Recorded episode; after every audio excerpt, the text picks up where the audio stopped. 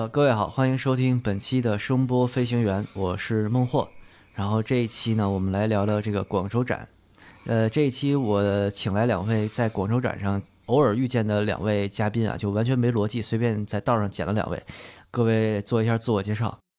啊、大家好，我是九段奇谈的于梦琪。大家好，我是九段。哎，就这两位啊，不知道怎么回事儿，我就想这个，就找俩看着面善的，对，然后全场可能就这俩人没戴口罩，嗯，对，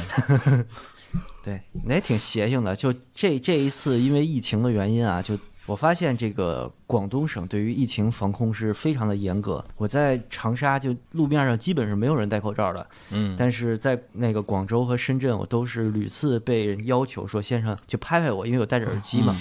然后把耳机摘了，然后就有一位一般是粤语普通话双语跟我说：“你 您把口罩戴上。”对，嗯，被提醒了好多次。他这个可能也因为展会性质或者展会中心性质，反正他现场那儿要求确实还挺严。我我也被要求我我我不知道你你们那那个北京和长沙还这样吗？就是进商场或者是进一些公共场合是需要还需要严格的扫码才能进才能进。呃，北京市北京市是是吧？我们这儿基本上好好长时间了，嗯不需要特别，基本上不需要扫码。但是我去广州几个地方还是都是要严格的扫码的，就包括登记那个入住酒店之类的，都非常非常的严格。呃，广州是我进那个会场是要他扫一个白云区的码嘛，那个还挺麻烦的。但是在就机场我是被提醒了几次戴口罩，但是酒店和呃其他商场什么的我倒没有，因为可能我就在白云待了一阵儿，没有去特别市中心的地方，嗯基本就手腕上测个温就完了啊。嗯，商场我也没去，我我唯一去了一个除了展会以外公共场所，就我跟九段去那个 AK 那发布会那个楼，那个楼也是要求要扫当地的那个、叫什么码我忘了，粤康码还是啊，对，粤康码好像就，嗯，嗯，哎，所以我去的晚啊，就展会我都没赶上。其实是第一天，哎，这有点丢人，就是我我记错日子了。十号的拜亚展会，其实我还挺想飞过去看看，嗯就，当然当然后来就看了现场直播，发现没去是正确的。就是其实也没什么东西，对，它就是一个常规的、很常规的发布流程而已。其实，嗯，就是拜亚发布了 T 一和 T 五的第三代，然后这个 AK 是发布了一个 Kane 的这个牌子下面的阿尔法，是吧？对对，嗯，都正好都是第三行，第三代机器，也不叫第三代吧，因为 Can 阿尔法是看的第三第三个型号嘛。嗯，前面是 Can 和 Cube 是对吧？对。但是其实拜亚那个发布会，我还小期待了一下。虽然我觉得可能性不大，但是我还小期待了一下。我以为它万一会有个什么 One More Thing 这种东西，就是比如说呃耳塞有个更新呀，或者什么其他的东西，结果也没有。嗯，我觉得你期待缔结搞这种小心思，这不太可能。嗯对对，缔结在我印象中就是一个很常规的这种外贸公司，就是特别传统的那种代对于理。展会布置设计啊什么的。对对对对，我也见过他老总，将近十年前吧，嗯那个时候好像发布的是啥？是拜亚八十五周年那那些，就是给八八零九九零上色，然后出个低组版那一阵儿。嗯，就我觉得缔结是真不缺钱，但他就是摆东西，然后能摆多少摆多少，啊 往那儿一撂就不管了、嗯。那种。嗯，对，机海战术，行，T 一和 T 五先说说吧，这可能也基本一半儿是我去这展会的原因，我就特别好奇它能有多烂。对，嗯，你这个心态很正常。现在很多新品，大家我觉得都是这心态。哎，对，还没说这事儿呢，就是说这期节目其实主要是为了九段总来说个话，对吧？因为九段前两期被你们对这是我鸽子的实在看不下去了，对，就是一期公益节目，没有九段的奇谈几期了，对，啊连续两对，期，被被你被他们玩了，好久没有说话的机，会，就捞一。下九段。我先说说那什么吧，喂，啊，哎，捞你说啊啊！你你那等会儿我先问问，那天你说去捞一个喝多的嘉宾，呃，不是喝多的朋友，那那那人谁啊？那也也是一媒体媒体朋友，就是在其他的这个诶这个晚宴上喝多了，啊然后我们正好要录节目嘛，然后那边是我们山东的，跟我特别好，所以说人家就把我叫去了，让我帮着一块儿处理一下，我就录了个开头就走了，对对，哦，也比较尴尬。嗯，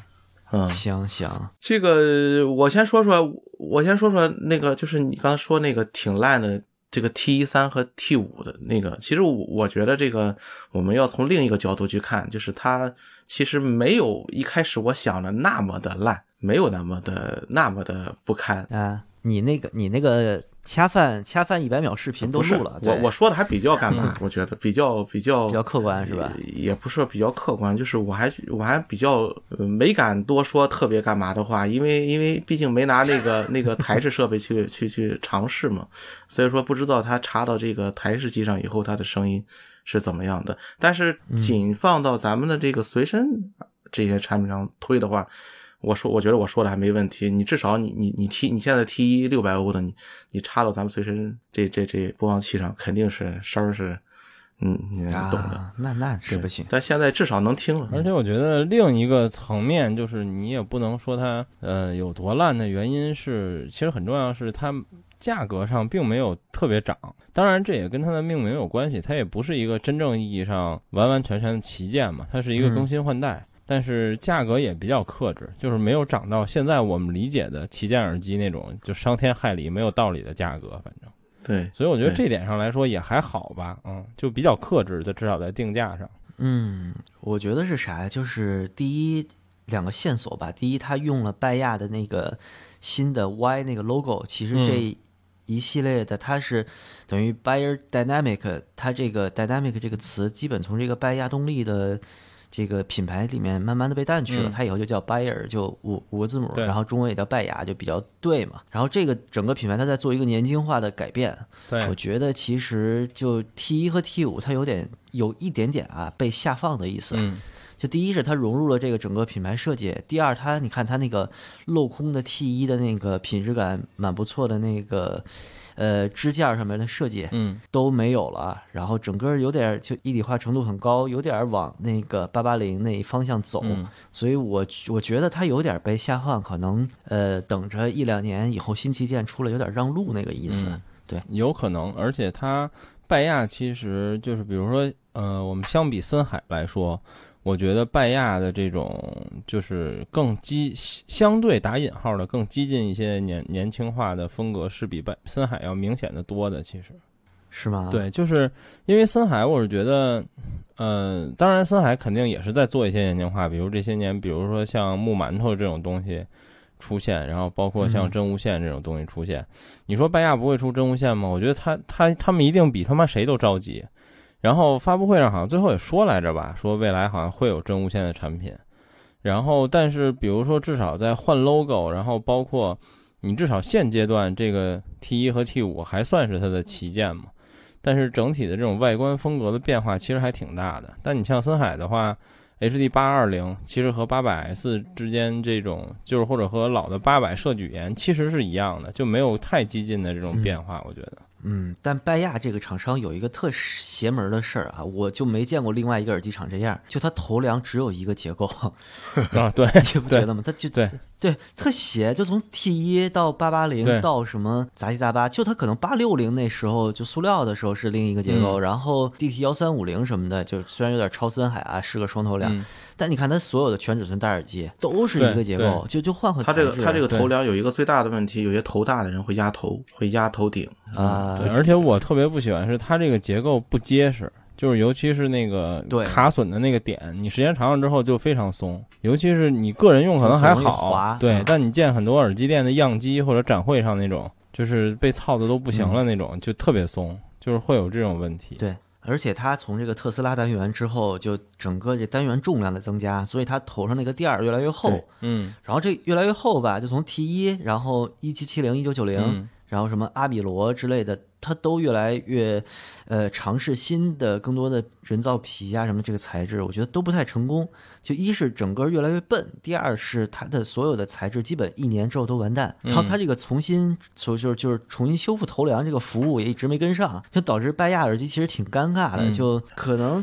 基本上所有的 T 一二代用个两年，正常使用频率都爆皮，你知道它特别尴尬。以前我也不理解，我也和你观点差不多。但这次在展会上，其实它有不这个发布会上，其实他有提一嘴这个事儿，就是他所有的这个嗯呃部件儿其实都是模块化的。他为为什么这样设计？他设计的原因啊初衷是为了更好的更换，为售后去服务。但可能他最后嗯执行的可能不是特别的好。但是他每一个东西都是应该是都可以非常轻松的拆下来去更换的。但最后他做的不是赖地姐对他最后做的不是很很到位，对。但是你知道，我也听到了他他讲的这部分，但是我觉得有点尴尬，就是嗯他是他先说的说我们是一个非常专业的，就是受到很多录音棚和这个什么这个就这种专业场景喜欢的一个耳机品牌，然后我们品牌有非常好的质量，然后接下来说我们都模块化，因为便于维修，就这两件事感觉是他妈冲突的，你知道吗？对 嗯 对，其实那个我我在看它发布前，就是不不能说执念，反正就有点担心的，就是会不会是国产的，就是和 AKG 一样，很快的都转成国产的，还很高兴它没没没这么快的国产，但我估计也很快了，嗯，估计用不了多少年，可能就全系都都国产了。好在这次还不是国产，嗯，我觉得拜亚应该也沉寂了真的好久了，就从一九九零之后，好像什么阿米罗以及它那个 Avento 小单元尺寸的那个头、嗯。无线头戴也没打响。不，成功。对对，就就有有一点儿。哎，我觉得也是其他厂商不争气吧，就没把它从这个王位上踹下来。嗯 就就一直还一直还凑凑合合的活着。它这个框架，我觉得最好的还是八八零、九九零那那些。就它，你们有没有看到它那个 T 一和 T 五旁边有一个小展台，上面是一个 A 二十接了一个八八零。然后我我我其实是 T 一 T 五排队的时候没事闲着去那儿听了一下。就八八零和九九零那两个可能是都很老的样机了，哎呀，一听真舒服，嗯 就就比其实是比那个接随身那个 T 五听着舒服很多的。嗯嗯嗯。对这这个，哎，就自己打自己脸也是挺难受的一个事儿。但是他那个 T 一和 T 五，就我们那个广州展节目也也那个黄老师什么的，我们也说了一个观点，就是有可能是确实也比较新，就是有的是能听出来有一些类似于没剥开这种问题吧。虽然我们都不是很信包耳机这件事儿，但是嗯，对于大尺寸动圈来说，反正你真听了几百小时的样机和新的，肯定还是差距还是比较明显的，相对来说。哎，这回他展台负责人是讯和的，我还挺意外的。就和讯这个这个你们有了解吗？就他们和讯和讯和是一家嘛？嗯嗯，就他他一个是品牌，一个是店，好像对。呃，这个我没我没注意。不，他他可能啊放了一个他代理商的一个一个一个联系方式吧？那他广州的代理应该是对，但是他那个展台里的工作人员好像大部分，反正我我我们认识几个都是都是地杰本身的，对，对，反正我我个人总结就是历史最差 T 一和 最好 T 五。对，这这个我记得好像前一期我听你们那个节目，你你也说到了是吧？嗯、对，但是对于 T 五来说，反正我身边的咱们熟的这些人，大家评价还挺两极的吧，就是有很多人觉得它很好，比如黄老师觉得它很好。然后还有谁我忘了，问了好几个人。其实我问的大部分人，大家都觉得 T 五很好，但是我我依然很不喜欢。就是当然我我也跟他们说，就是、也我也不喜欢。对，就是看你怎么比了。如果你说跟往年的 T 五比，嗯你们觉得很好，我说，但我因为往年对 T 五的印象就不好，所以我并不会觉得说这个是从不好，是从更不好变成了不好。我说我没有没有这个概念，但是 T 五我依然不是很喜欢。然后 T 一的话，其实严谨的说，真的是没有什么资格评价，因为只有那天九段拿回房间拍一百秒，我听了一耳朵，但我们手里只有一个凯音那个 N 三 Pro，拿那个听了听。你只能说，我只能觉得说声底相对是很健康的，然后没有什么大问题，但是它肯定是推不动的。虽然它已经三十二欧了，呃，就是说易于驱动性已经强很多，但肯定还是距离驱动好差很多。然后广州展，其实我有一天想去排来着，结果那个冯经理找我说事儿，就缔结的人，然后后来我就忘了，然后后来说完事儿我就走了，我也没听他那个就是现场用 HP 四也好。或者用他们自己的嗯什么嗯 A 二零或者什么 A 二也好，就是推的怎么样，我也没听到。其实，嗯，他那套是一个连的那个数波是吧？然后我记得是对对，对一个连的数波加 HP 四，然后推的 TE，，在耳机俱乐部论坛，激光鼠说那一套推的很好，然后我其实就听的那一套，嗯我就有意的没去排随身那个队。嗯听到那一套的时候，呃，我听了一个特别奇怪的弦呃弦乐的二重奏，应该是。嗯然后我不知道那个是什么，我就跟那个展台工作人员说，呃，麻烦您能不能给我切个歌？然后工作人员跟我说，对不起，先生，这一套不能切歌。我当时就疯了，我说我操，这是什么操作？然后就听了三分钟，那个音乐还没完，嗯就我特别不熟的一个音乐，然后我就算了，就摘了。对，挺气愤的。后来激光鼠说，这其实是能切的，就他在那儿听了 Jennifer Warnes 的一个专辑，嗯然后说很好听。我说我操，这完全看人下菜碟，算了，啊，就后来其实就没再回去。只看你长得就不像买得起 T 一的，你就凑合听听。是是是，对，确实买不起，确实买不起，太贵了，哎呀，八千多块，谁谁敢看啊？真是，对，扭脸就去铁三角了。铁三角我今年就我我广州就没再听，因为上海我知道他们那俩新木网嘛，然后那个上海时候听了听，然后有一个印象还不错，然后有一个很铁三角，就我不太喜欢。当然，可能喜欢铁三角的人跟我看法正相反啊。但今年的铁三角我就没我就没再进去听，反正嗯，铁三角用的那套搭配也比较奇葩，就推那木板的，用声韵推的，用声啊对？啊，是声韵一套，然后加了他那个五零五零那个耳放哦嘛。哦哦，我就没进去看。他那个 AWKT 那个就黑檀木的那个，我觉得还行，但是它比那个红木的贵五千块钱，我觉得这个价差我有点不能理解。哦，价格啊，那那就是刚定出来吧？我上海展厅的时候，他跟我说还没有价格，好像。应该定了吧？这东西国内已经有人拿到了，应该就可以买了，直接。哦哦，我记得我上海展他说的时候还没定吧，但是他有告诉我这两个会有一个便宜一个贵，反正但因为我对铁三角一直都不算特喜欢，就我对这品牌没有没有太大兴趣，一直都。但我觉得就是在这个动圈耳机领域吧，在这么说，就动圈耳机领域，其实这已经很细分了。现在、嗯嗯原来是一个巨大的类别，现在已经是小类别了，可以说。就这领域里边，我觉得铁三角现在是最勇于创新的。嗯，虽然这俩木碗有点回去了吧，就是它还是回到传统艺能，卖点情怀。嗯但是 ADX 五千这个东西，我觉得还是非常能打的。嗯嗯但这个尴尬在哪儿？有点儿就是你进他展厅听一圈下来，最好听的还是 ADX 五千，对，就就新新旗舰完全嗯就是风风格化的东西，完全不能跟那个比。嗯，但是铁三角是因为我我主要对这个风格吧，他们家的风格我一直都不是特别喜欢，然后尤其是人们传统印象中铁三角就是他老的旗舰那些什么五千呀、什么二零零二啊等等等等，三千呀这种，它的原来那所谓那一整套西装的代表品牌的声音风格，我都非常不能接受，所以我一直对这个牌子一般吧。嗯 A D 叉五千其实就是他们的一个大革命嘛，等于就是等于寄出了自己开放式技术，然后做了一个其实算非常优秀的全开放的旗舰耳机了。对，但那个耳机听起来并不是特别铁三角，就不是它以前的那个风，格。完完全不。对对对但你不能以它不铁三角来说它就是对对，就背离了这个品牌初衷什么的，因为现在其实它有点两条腿走路嘛，就是我既做全面又做这个风格化，嗯。其实它也在慢慢试。它前面这一代出的这两款产，这几款产品其实都不是特别的铁三角，就是上面这个是五千，下边还有一个那个钛版 AP 两千钛 R 七零，AP 两千钛，还有那个啊，对对啊、有印象吗？那个看起来比较冷，但是声音特别的厚，特别就是完全不铁三角。嗯这个我觉得没想到那一代他会做出这一一堆这样的产品来，还有他那个小耳塞，也比那几个但那个两千钛系列有三个，有一个特别铁三角，有俩好像不是平头好像是平头那个特别铁三角，平头特别铁三角，对对对。我当时就跟那个铁三角那那那那个那个，就原来天宇联达那个，我我就跟他说，我说你你这三个里边，就那那三个两千钛，我说我最讨厌就是那平头那个，我说但我知道你一定特别喜欢，因为这特别铁三角。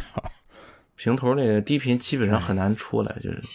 就就特特特三角。嗯嗯嗯，对，这次去铁三角，其实我完全是为了那个 W 九百，就是它的那个它那个随身的木碗系列，其实更新到这儿，终于做了一个全尺寸的。哦，然后我特别好奇，特别好奇它什么声儿，一听哇，这这这是那个 黄黄的那个吗？黄色的，嗯，我知道就最近卖卖很漂亮的那个，嗯，我我嗯。我听他们说，我也也没多我对这这耳机没兴趣，但我听我听说这耳机现在卖的非常的好，而且是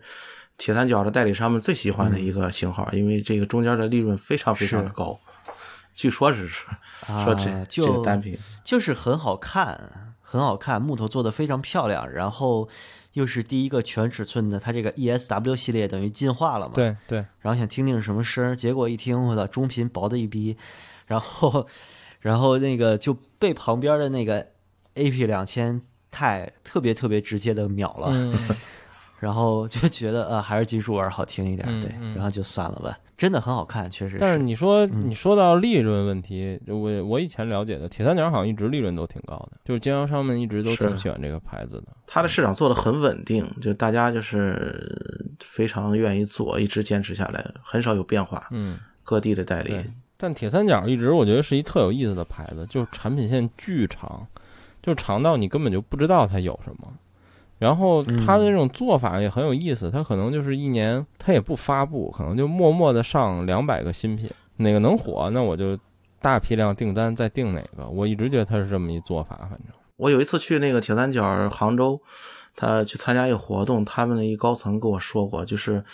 铁三角其实它是这样的，它独立运作的，北美、日本、香港和欧洲公司是独立运作的。然后除了那几个比较顶级的型号以外，其他的型号都是每一个独立运作的公司去确定的，所以说它的型号是非常繁杂。比如很多在欧洲的型号在中国是没有的，很多在在中国有的型号在欧洲、在美国、在日本是没有的，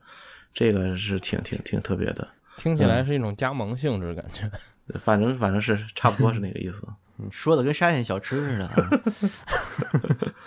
飘香拌面，对、对，就我觉得你们之前那期说特对，就是铁三角是机海战术，一下上一堆，对然后可能这二百个里边活下来十个，对，好，那我今年后半年就主做这十个，对。对，铁三角有好多什么，就比如说长得跟那个呃 M 五零特别像，就可能那个外边圈上换个颜色，或者说对对加一个小装饰，然后就加了一个什么后缀，或者加前缀是一个什么有 extra base 的那种那种型号，你听都没听过。对，但它呃可能就销量可能是主要型号的百分之五、百分之六之类的对，但是它就有这么个东西，卖一波就完了。然后评测你也见不着，嗯对它也它也不找不找这个媒体去评它，嗯对，其实就就感觉是它大量的做实验吧，也可能这个厂家的思路就是这样，对，这样做生意的其实呃也不少，在科技行业可能很更更多吧，在耳机圈反正也有。嗯嗯是，所以可能我们觉得这个家具厂其实是耳机圈科技含量最高的，是吧？对，也邪了，嗯。我觉得是后边别这么聊了，就是如果咱们这一个听一个听聊下去，那就太没劲了。只要你你们之前也聊过了，也就九段总说说，就你听过什么，然后咱们就此发散去吐槽就行了。对，今天今天九段主讲就可以了。对对，主要捞你，对，让我说，哎呀，我我说实话，整个展会上让我感兴趣的东西太少了。我就刚跟刚才孟获说的，就是随身我是一点兴趣都没有，我只对这个头戴式耳机还有点兴趣。但是你发现这个耳机展会和音响展有一个最大的一个区别，就是耳机展会上太不讲究搭配了。就是音响展上，你看好多的那种，呃，大的系统商，他们去搭配的系统真的是很很精致，就是至少声音你能听。但是这耳机展上很多搭配真的是太粗糙了，太不讲究了，就是出声就就就比较怪。说这个我吐槽一个嗯啊，就是咱们耳机厂商少数也是做音响的，我就吐槽两个，应该不止两个，还还有一个我忘了，一个安润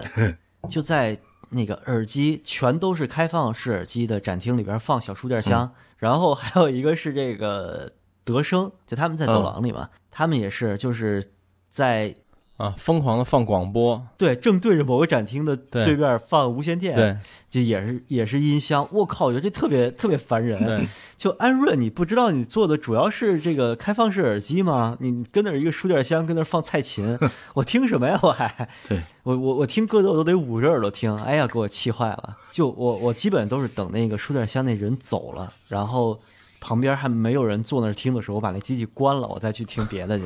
哎呀，给给给我烦坏了那个，其实就是安润，就是这真是不能理解。原创安润那个那个古今古今原创那个厅，还有它旁边吧是 Max Digital 吧，是那个泽森那个厅。啊对，就对对这对对这两个厅，我觉得相对来说还算好的，就是就至少还有点搭配，就是系统上，然后还相对来说比较讲究。其他的真的是，我觉得就就就真的是一点兴趣都没有了。泽森那个厅里，相对有几个有几个搭配的还不错。嗯，泽森我应该是应该是我嗯待的时间最长的厅之一，对。我那个说个随身的，留下印象比较深的，就是那个钛菊那个钛合金的、嗯哦钛合金那个、那个那个墨菊，就那个留下印象还比较深，因为我我呃于梦琪拉着我去认真的听了听，其他的我真没认真听，就这个认真的听了听，感觉和呃墨菊比的话，确实是有很大的改变，呃推动力各方面也是有提升。呃我以为他只是换了一个外壳呢，没想到里边其实也有变化。这个留下印象还真的挺好，声音我觉得在随身设备里真的是嗯还可以了，到点儿了，嗯，可以了，嗯，嗯，那岂不是更贵了？好像就是贵了吧？对我我具体声音具体价格我不知道。嗯，对它定价还没出来，但是估计应该过二了吧？墨菊真是这这贵的没天理，我觉得，就相对于它那个声音来说，其实这这个这个机器，一个这个泰菊，一个是那个就乐比的那个 R to R 的那个 LP 六，嗯，对对，LP 六。然后我每一次去展台都在人手里捏着，我可能每一个机器大概往那边走了三四次吧，就基本没有空的时候。嗯后来就这俩我都没听上，有有一点遗憾。对，太局是真的是得排，我我我我去听的时候我也去排，后来我带他去，他也又在那儿排了半天，反正。对，周日下午了，基本上快撤展了，没想到还这样。对，然后你们说到台式，我想到一个不是耳机，那个我之前的节目也忘了聊了。其实上海站我就想聊，也忘了，就是那个 AUNE 的那个四件套，就是数波、解码、啊时钟，还有一台是什么？还有一台是耳放吧？嗯，就是它这回新的嗯这一套应该叫 S 九了吧？就是它最新的这一套旗舰，主要是加了那时钟，然后我觉得进步巨大，就是听起来非常好了，已经，就是和我以前印象里 AUNE 这种，就是千呃，它不叫千元吧，就套装不到一万元的这种 印象来说，我觉得进步很大。当然，它那一套肯定也应该也贵了很多，但是我觉得声音真的是很不错了，留给我的印象。对，一套买一件 IFI，对啊，其 其实做这个这个价位产品的这个这个品牌其实很多，我觉得这个留下印象比较好的就是 AUNE，其他的都很都很很作坊的感觉。嗯。嗯，奥莱尔、IFI 和 AUNE，我一直觉得这两个厂商的机器就是单件的，比如解码耳解码器或者耳放台式，其实都是一个声音水平的，但但是售价可能得得乘个三四，嗯，呃，稍稍微有点黑啊。但是 IFI 对，但 IFI 我基本没没怎么听过，就是我虽然每次展会都看见，但是我几乎从没听过。但他们家的那个整整体设计确实做的太好了，特别在日本非常认。呃对很漂亮那个 E Earphone 东京店，东京店里都是他们家的做那个试听器。嗯嗯，这个我承认，我一直也觉得 IFI 的东西很漂亮。然后因为我感兴趣过他们家的那个呃排插，然后包括他最早还做过那些什么 USB 滤波器，虽然我一个都没买过吧，但是有好几次就是想买，但是我也是觉得，首先就是真的是设计的都挺好看的，而且是那种就是你看起来很钢铁直男，但是又不丑的那种感觉。它其实就是不锈钢前面板，然后做的非常漂亮，就整体一体性特别和谐。对，其实其实国内就第一个做出这种一体性机箱特和谐的厂家，给我感觉是玉龙，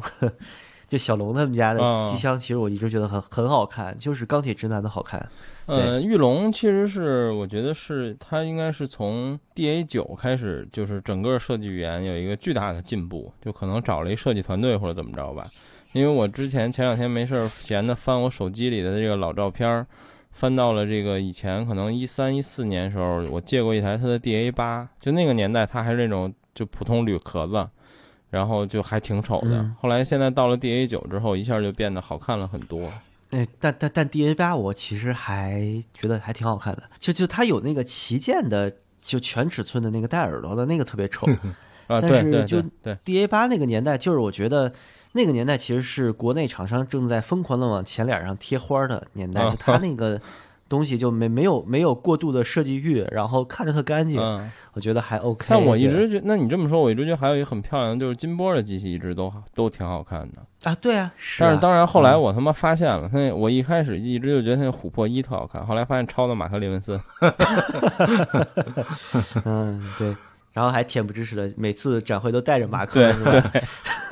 哎，不知道的以为是西装呢。行，哎，金波这个永远都带着马克，然后还有一个就是金波有一个那个编号特别靠前的三千多号的一代 T 一嘛，嗯，啊，对对，就是我想我想听那个就丝绸头梁，然后早期的一代 T 一，我基本就一个是金波，然后另外我们另外一个主播地下四贼他有一个更靠前的，对。嗯对然后前两天借来听了一下，特别特别开心。就我我听着，其实这两个，它一个一千多号，一个三千多号嘛，就这两个 T 一，其实真的就是 T 一最原始的那个那个感觉。嗯，它那一套马克加上它那个 GAX EVO 推出来的 T 一，我真的就挺挺喜欢的，就它那个立体感特别舒服。嗯，而且金波，我记得它原来有一个编号挺靠前的八百，我估计后来坏了还是怎么着。我特意看了一下，有它这回展会那八百是一个很新的，是一个两万多号了，好像已经是吗？对它原来有一个八百是就戴完了之后一脑袋海绵渣子，就掉对掉海绵渣对儿，对头梁已经瘪了。对。他之前那八百好像也是几千号，反正我记得他之前有，但这回展会没没看着。然后这金波的新耳放也是就听了一耳朵就没有再听，隐隐士是吧？加了个三点五 Pro 那个嗯，红色的小菊花嗯，嘛，对对对，舔狗，舔狗，这属于四九年入国军啊。三点五 Pro 现在还有人跟吗？我操，我真没见着，就可能就前几年的耳耳机展或者是随身听的那种聚会啊什么的，三点五 Pro 还有那么百分之十几的这种出现率，现在真是没了，就真的没了。要就是那帮做随身的嘛。然后随身播放器有过几个跟的吧，乾隆盛，然后呃，我知道的，比如飞奥给他们对飞奥给他们做过三点五 Pro 的耳放卡，然后七彩虹，嗯然后你像这个。呃，飞朵什么的，就是它旗舰不都是一个二点五的线，然后给你一堆转接线嘛？给过三点五 Pro 的转接线，对然后别的还有什么就就没什么印象了，反正。但对，你看大家跟的其实也都小心翼翼，就是对哎，我要么给你做个转接线，要么是给你做个耳放卡，耳放卡，对对说对，配件说说这插头的，不得说说 AK 这次这新机器啊，加了一四点四的接口啊，AK 第一次加对这个四点四的机器这接口，这属于扛不下去了，是吧？嗨，怎么看呢？这个从从对发烧友来说肯定不是坏事儿，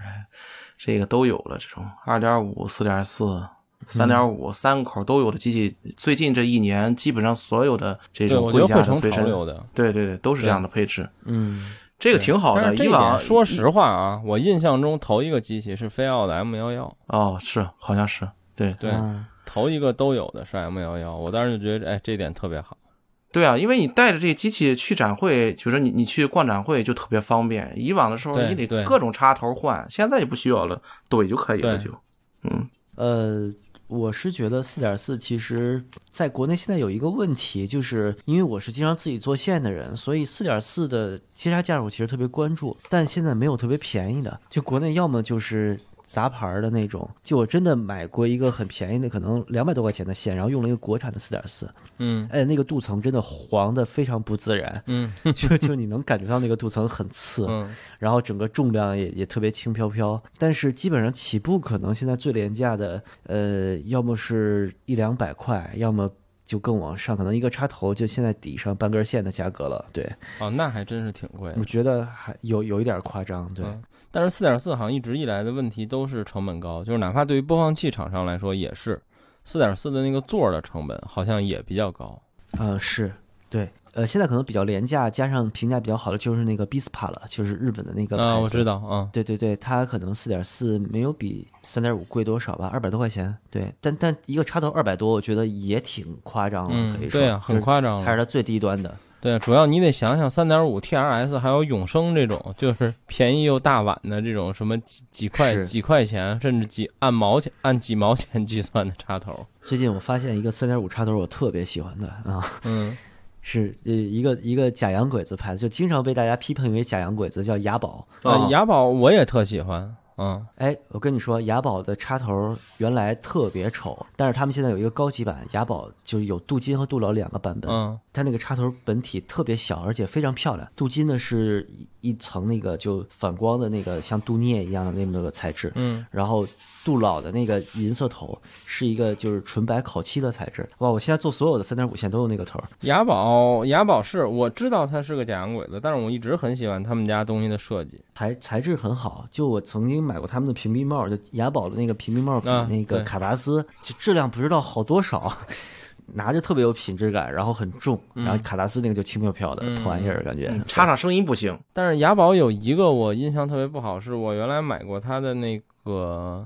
XLR 的，就是卡农的插头，然后它那个塑料不是特别好，就是电烙铁一碰就很容易软。我记得是雅宝，反正，但我很久很很多年不做线了。我觉得 XLR 插头不是就只有一个牌子，就纽崔克吗？永生嗯基本上是的。对，纽崔克便宜的永生，然后有一段时间还特别流行用那个叫 SC Switchcraft 吧，好像叫那个，嗯，对，哦，对对，也是一便宜大碗的。那个牌子国内好像不太买得到了，它是直接拿铜削出来的，然后它的那个插头看着就特别，就别的插头是圆的嘛，它那个就就有对有那个它是棱形那样的削的那个感对觉。对对，偶尔人品不好会有的插头有接触问题，我遇上过一两次，但是那个插头我特别喜欢，对它的缺点就是有点笨。对，呃，整体也比较长，但是做工什么的，就是挺美国的那种风格的。然后东西质量倒还不错，反正我印象中还可以。是，比纽崔克的那种大黑的嗯漂亮多了。辉总，我特别好奇一产品，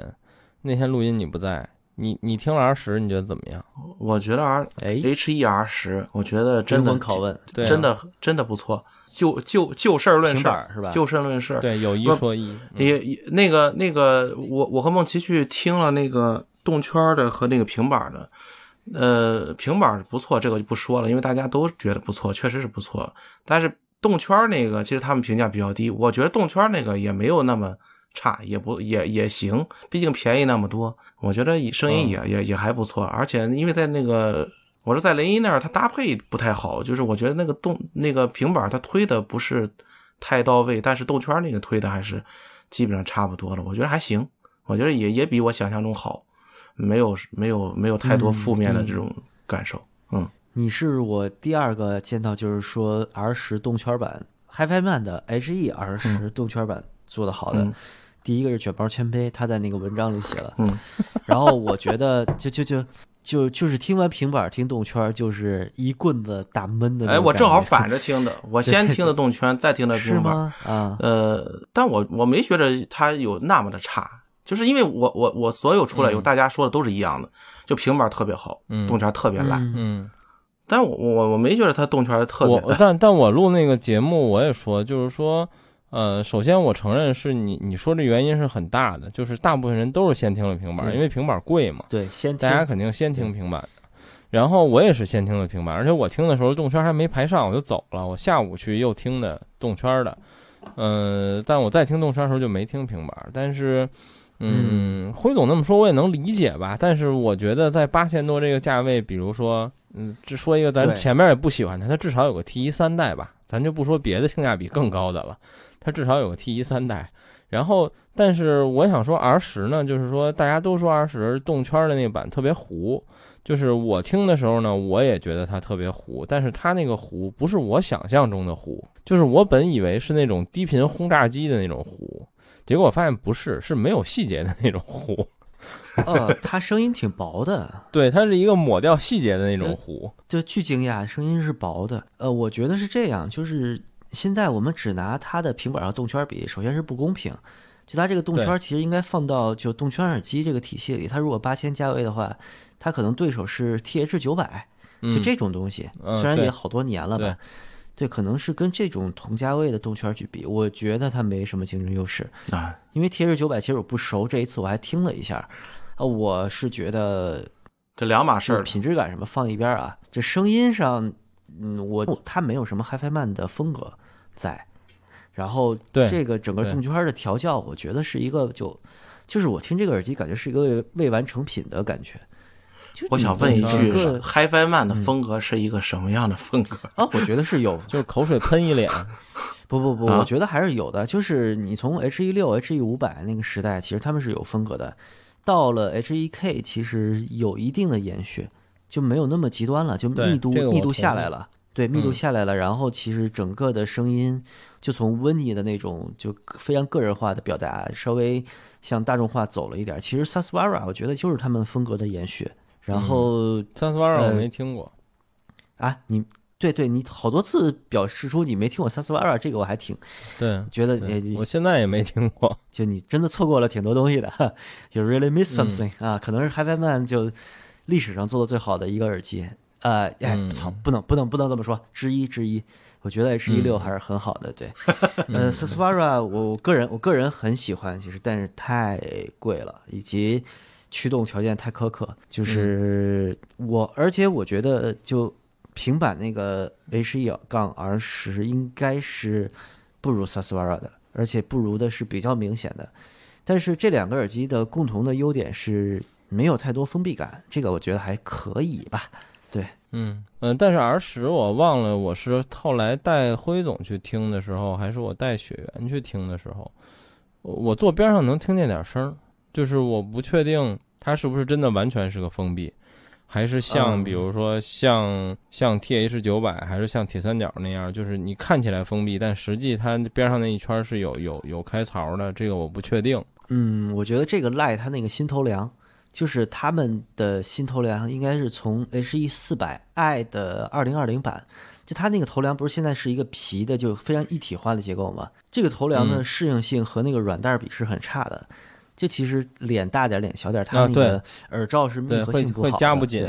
对对对对我都得扶着听。它这可能也是为了更像耳屎吧。说实话，头梁我还真觉得它那软袋儿那个设计的还不错。嗯，它应该是就一个头梁用一阵时间，可能换了供应商。我觉得这版嗯我觉得设计挺失败的，其实对，以及这 R 十 H E R 十两个就反正也是展会机，就觉得大家应该都不买吧，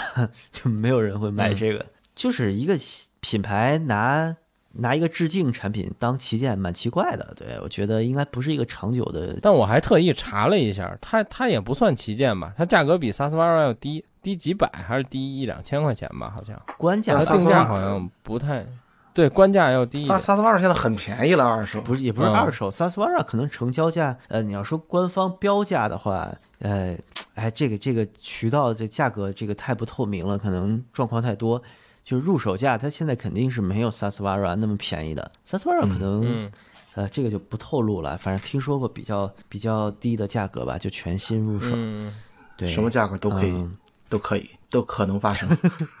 啊、反正这个牌子就就就，我觉得就听听就好，听听就好。对对对，呃，中国中国制造之光，对吧？咱咱们看看光就行，呃离近了容易被辐射，对对。嗯，智商降低的太快，嗯，然后我我们之前节目也说挺逗的，就是它居然平板和动圈，当然它肯定是为了模具通用嘛，它都是单边进线，虽然它是平衡单边进线，呃，但也觉得还挺神奇的。它应该是为了匹配它自己那个蓝牙模块，啊，他的那个宣传词不就是什么叫什么？哎，等会儿我搜一下。嗯，先进有源耳机，对对对对对，我看见了，对我看见了。我的妈呀！哈先进有源耳机，然后他最近不是买这耳机给那蓝牙模块吗？我还真不知道，应该加点钱吧？这给给又怎么了？那几个钱啊？那玩意儿啊？最牛逼的是它这个蓝牙模块，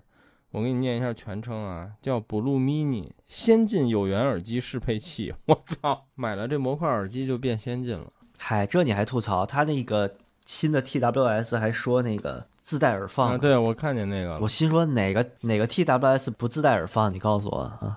孟孟获听过了吗？没有 TWS 吧？没有，我就没往也曼展台走。对，嗯，我我也没听。我我广州展的时候，我跟黄老师鼓起勇气，那天米饭和他媳妇儿不在，嗯然后上海展有一天下午，我们俩就去听去了。然后我们俩拿了两副，都连不上，就是连完是单声道的。瞎说，你又黑人家。后后来，后来呢，又因为这个，它这 TWS 耳机的这个，它那个充电盒里没有按键，就正常有按键，你不可以靠，一般是三，嗯你连点三下可以强制它左右配对儿嘛。嗯结果它没有按键，这事儿就很难配对儿。然后现场我们在那儿折腾半天，包括他们工作人员告诉我们也也配不上，就一直单声道，后来就放弃了，就没听。行吧。哼，我觉得就是其实是，哎，不说哪位了啊，就是圈内一位前辈跟我说的，就是 HiFi Man 这个牌子我不听也不关注，然后也不写，就所有展会记录我就直接绕过它。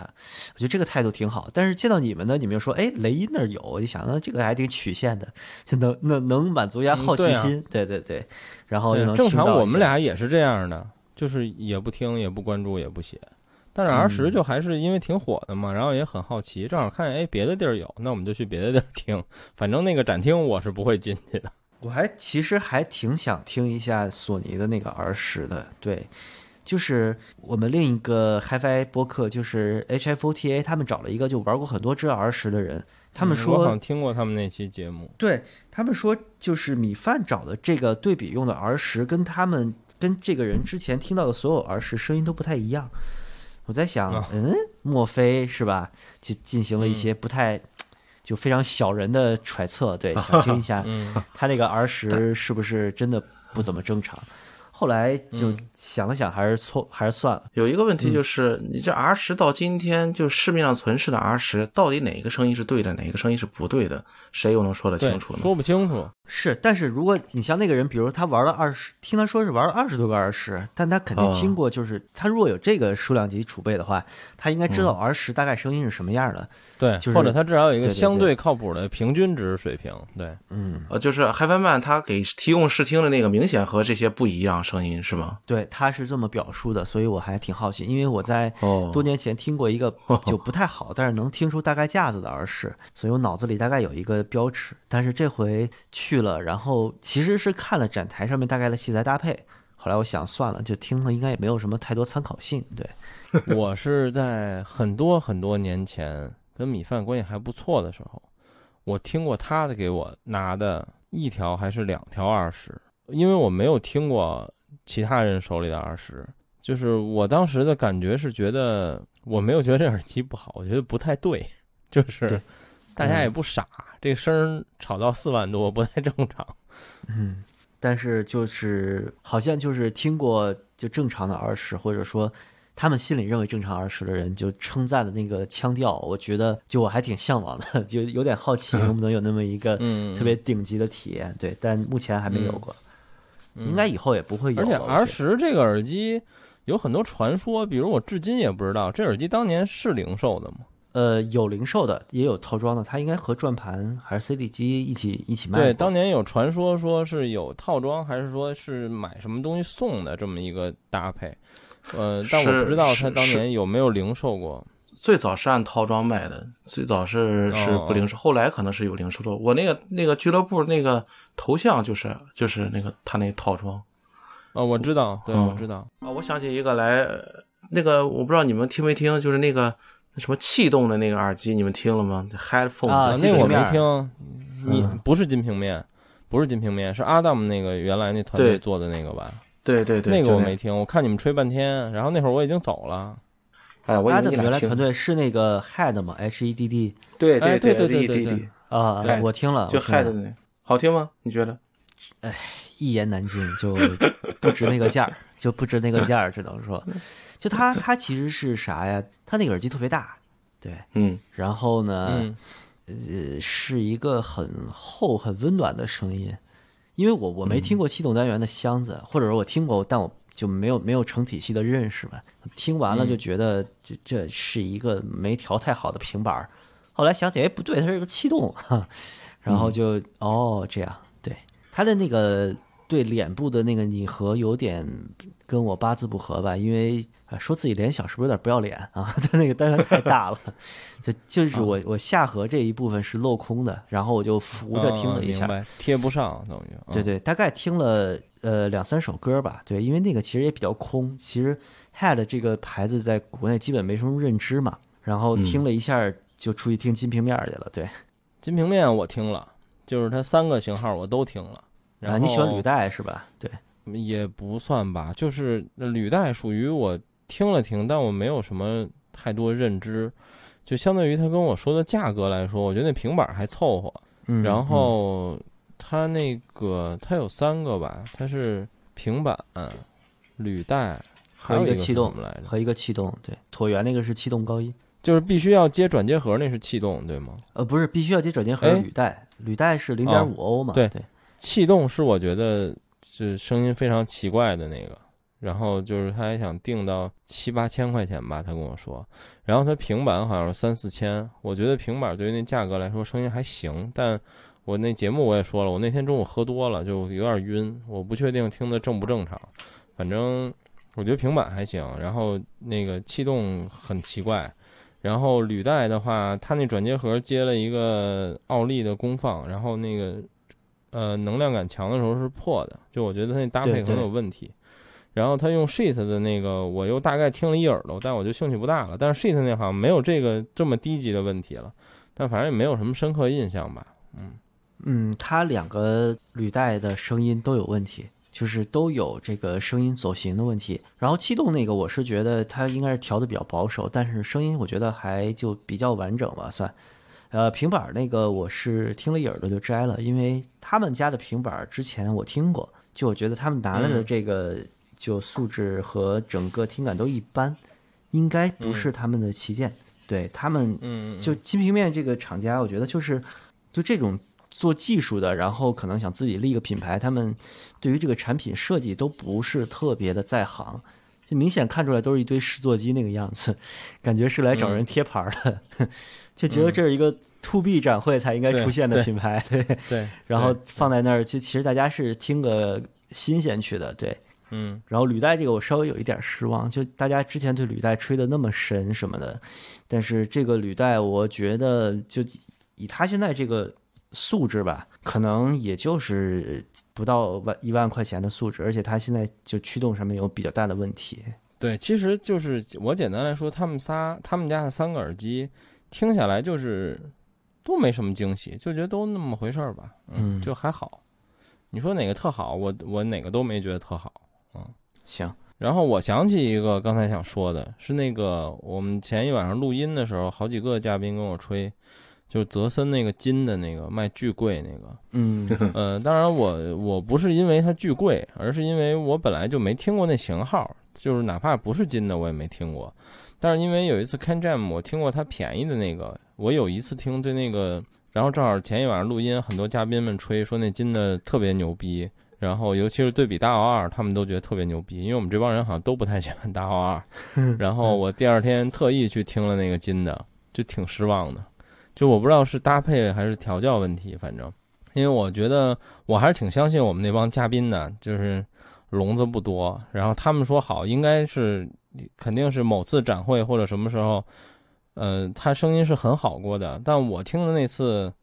我没觉得好，我觉得很很一般吧，就是没有他们说的那么夸张，可能跟展会的这个本身信噪比比较低有关系，然后也有可能搭配有一些问题吧，反正我没觉得很好。辉总也听了吧？我听的感觉就是很静电，声音很静电，但是这套系统搭配下来，它低频表现是有问题的，呃明显的我觉得太静电了，太老静电的感觉了，嗯，低频是不对的。嗯，其他的方面我也没觉得有特别特别出彩的地方，但我也没觉得特别差，就是个普通静电的那种，就是不不错，挺好听的静电的这么一个水平吧。嗯，就就就这么一个水平，没有什么多多高或者是怎么着，好几十万这个确实有点，嗯，就有点太智商税了，是吗？你觉得？嗯呃，对，然后他们家特别逗的是那个第一次出现这，他们带着这个品牌去参加耳机展是哪次我忘了，然后我当时听他们当时只有那一个型号，然后我觉得特烂，然后后来第二次呢，是我记得特别清楚是上海看 Jam，然后他们当时把那厂商的老外叫过去了，专门有一小房间，有好几套那个同样的系统，然后我当时又去听了一次，我觉得可能是黄鹏说的那点，就是因为。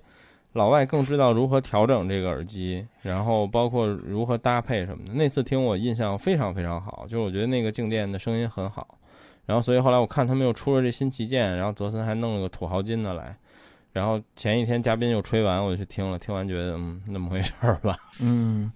就他的展台里面其实有一套，就是平价的那一套静电，叫 Sonoma 吧，我记得，就那一套其实我是比较喜欢的，就它的低频很正常，呃，搭着蓝色夏威夷那个吗？不是不是，它不是搭的蓝色夏威夷，它搭了自自己的套装耳放。啊，Sonoma 就是我说的那个吧，就是它的更低一级那型号。对对对对对我我我是比较喜欢那个，银的那个，嗯，嗯，对对，那个我之前就是看 Jam 听过嘛，我觉得非常好，就是相对价位或者静电的定位来说，我觉得很好。是那一套，我觉得就是静电的细腻以及就是非常澎湃的低频都有了，然后声音特别鲜活。啊、然后我觉得就是默默的把隔壁那个 Stakes 一屋子都秒了，差不多，呃，特特别 特别喜欢，对那一套我很、嗯。我觉得很棒，那个不便宜，那个也不便宜，好呃，像是对对对对，不便宜去，那个应该几万吧？三四万，不止吧？四五万不止吧？十万左右，我记得还是多少？没没没有没有，它旗舰是十多万。我问了，就他那土豪金，我说你这个金和非金有什么区别吗？他说没区别，就是色儿不一样。我说那你这个就是普通的非金色的版本多少钱？那个是十多万，哦十几我忘了，十五左右吧，应该是。不，它这个东西，它这个东西我最接受不了的是它，它带着解码，带所有东西都都集集成着，然后它展示的时候也基本上对是用它自己的，我总感觉不是很靠谱，跟分体的呃比的。，Sonoma 这一套 Model One 在淘宝上的价格是两万三千八，你应该是记错了。对，哦，那我记错了，嗯，那对，因为我记得它没有那么贵，是呃，两万三千八绝对不是最早的那个价格，它上市，它当时带来的时候应该挺贵的，上市应该四五万吧？对我记得应该4-5挺贵的对我记得。嗯，这这一套最不好的是它那个耳机的整个架构太像 HD 六五零了，它是一椭圆加一个那么一体的头梁，这东西对带不好，而且它那个塑料没有森海的那种柔韧性，就它夹脸是很疼的，对这个有点不好。但我也一直觉得他们家的东西，尤其是 Sonoma 那个，就是还挺好看的，就是整体设计上我也觉得还比较喜欢。嗯，然后泽森有一个我喜欢的是那个罗马尼亚那个平板儿，就是老美特别喜欢那个妹子 L E Z E，嗯。哎，对对对，我特喜欢哦，我也不是是是最近很多人在说的吗？是那卖两万多那个椭圆的吗？就长得长得比较奇怪的那么一个东西。等会儿啊，我给你贴个图。孩子其实挺有挺有历史的，不是挺有历史的，有故事的。我记得我大约一七年去波兰的时候去看华沙音响展，当时他就带着这套机器的工程机在展示。啊，我搜到了，我我看到了，这不就是咱们嘉宾群里他们说都说声音特别好的那个吗？对，他家有很多耳机，然后还有耳塞，在海外的口碑都非常好。他这个我想起来了，嗯这个在好像是去年年底的广州音响展，对对对黄，老师就拉着我去听过，有有 DCS 巴托克现场推的，对，有一台巴托克，，对对然后我当时去听过，我也印象很好，对。嗯，这嗯这这有有个小故事，其实他们早就来中，再来想来中国了，但最后他们来中国会发现，好像他们这名字，他原来有一个后缀，有个 M E Z E Audio 还是什么之类的，然后来到中国发现这嗯牌子被抢注了，被被知道他们的一个公司抢注了，啊，我好像听说过，嗯嗯，然后后来就没一直没能进来，这是最近可能才重新注册一商标才才来来到国内，还挺干嘛的，挺好的，在国外口碑也不错，这牌子。对，就是美国人特别喜欢这个牌子，就是它那个设计比较浮夸嘛，然后，呃，整体上的声音我觉得就非常温暖，然后整个细节它不是那种细节狂的那种呈现，然后就很舒服，而且它有一个就皮耳罩和绒耳罩的互换嘛，就其实。就耳罩对它的改善也特别大，对。就那个换了绒耳罩之后，那个鼓点的那个架子一下就搭起来了，然后嗯用皮耳罩呢听那个摇滚什么的又特带劲儿，哎，我就觉得特好，而且它那个耳罩设计扒一下吸上，虽然这个不新鲜了吧，但是就整个的这个产品感觉给我完成感觉是完成度特别高，对这个我特喜欢。嗯这个也这个和那个气动是，就是后来我们的嘉宾很多人在聊，但我已经走了，就后悔没听着的两个，最后悔没听着的两个吧。这个和就是 Mr. Speakers 的那个埃舍尔 Two。Acer Two 是我最喜欢的，这回我最喜欢的两个平板儿。Mr. Speakers 现在不是改叫 Dan Clark 了吗？嗯，然后他那个腰子我听了，我觉得很好听，但是我还是没有埃舍尔那么喜欢。就这个牌子其实就是，呃，我们主播就 V 版啊什么的，他们特别讨厌，就觉得是一个胡掰牌子。但我觉得这整体的二代就整个的佩戴也变轻了，然后整个设计语言也上来了。对，然后那个 Acer Two 真的我觉得挺好的了，就比 LCD，然后比 HiFi Man，我觉得都完成度更高，而且它的声音就比没有妹子那么那么的风格化，但是它整个的那个平衡感特别好。对，而且这个牌子是这样，就是我们录广州展这个我也说来着，就是我对这个现在叫什么 Dan Clark 也好，或者以前他叫那个 Mr. Speaker，就是 Mad Dog 那个时代也好，就是它明显二代比一代强了非常多。嗯，就是一代的时候我也很讨厌这个牌子，我一点儿也没觉得这牌子好在哪儿。然后它二代，我记得它陆陆续续更了一一大波，就应该把它整个产品线都二代了。就是整个变成二代之后，就是平均提升都巨大，而且有好几个系列原来觉得根本就没法听，就现在觉得已经是很好的产品了。行，反正就是泽森那个屋子，我应该是待的时间第二长的。对，就嗯，主要也是人少，对，人非常少嗯那个我，不知道为什么。可能这回大家注意力还是都在耳塞上吧。我一去什么水水月语，然后什么那个达音科，哇，乌泱乌泱的人，我就就没往前挤。你你们有有留下印象比较深的耳塞吗？我我先举手啊，就是我想说一 事儿，其实节目开始就想说，就是这一次展会，我只往耳朵里塞了一副耳塞，就是非要那平头，其他任何耳塞我都没听。嗯，我我我特别专注的没听耳塞，对，非要那平头，我觉得，呃，这这八百块钱我就买，对，但现在没那么便宜，挺好挺好听的，但但是我又没有那个 M 十五那个播放器，所以我觉得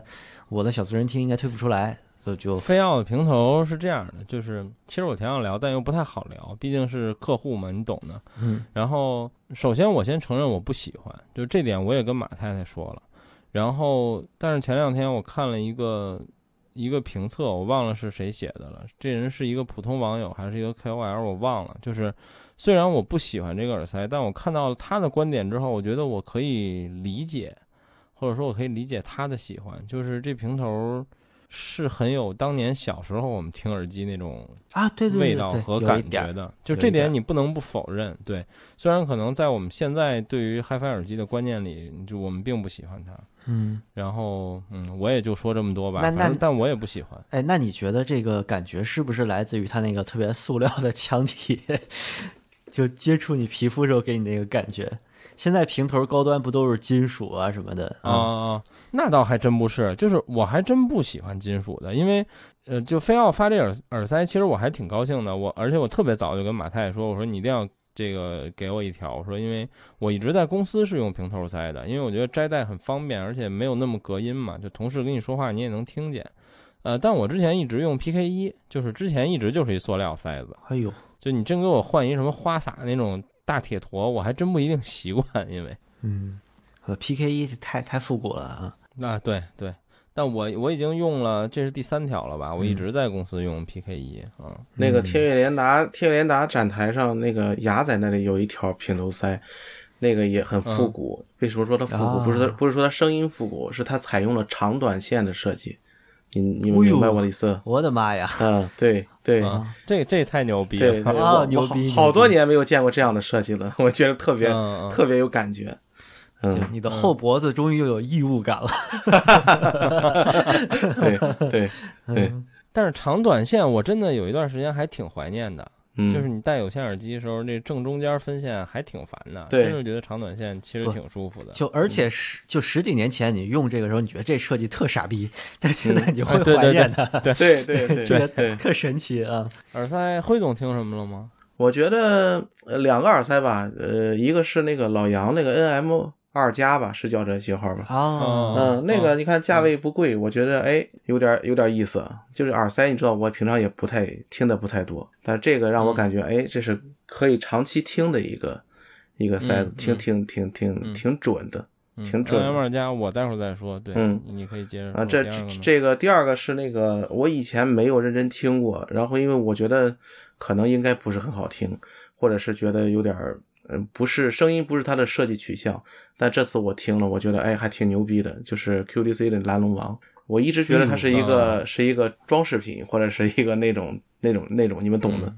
但我听了一下，哎，声音还是并不像大家好多人说是 V 叉的换壳版，而且和 V 叉的差别很大。对，对，它比 V 叉要好听很多，我觉得。嗯，对，这个两个印象就是我我听的不是蓝龙王，我听的是 V 叉外壳版，嗯，蓝龙王的芯儿那条，嗯。呃，就是当然，其他因素可能会有一些影响，但我觉得就，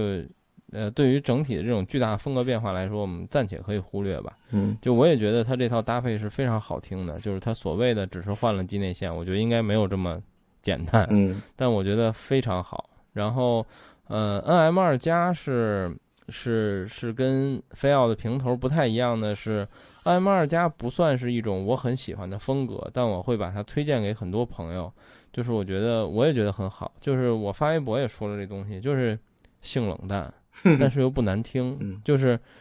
它甚至让我觉得它很像一个这种嗯更均衡一些、稍微更全面一些的小四，就是我有这种感觉。对于这个耳塞来说，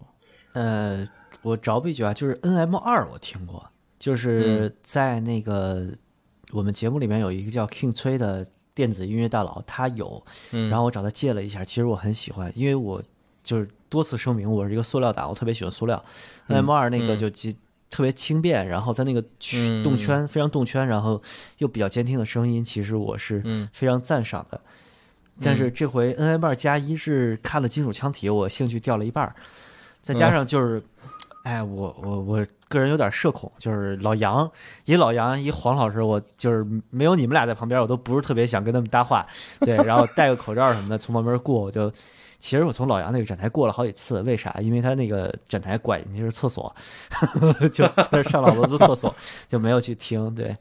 因为我觉得我要真买，我也买塑料的，就即使他那个 M 二加声音有进步，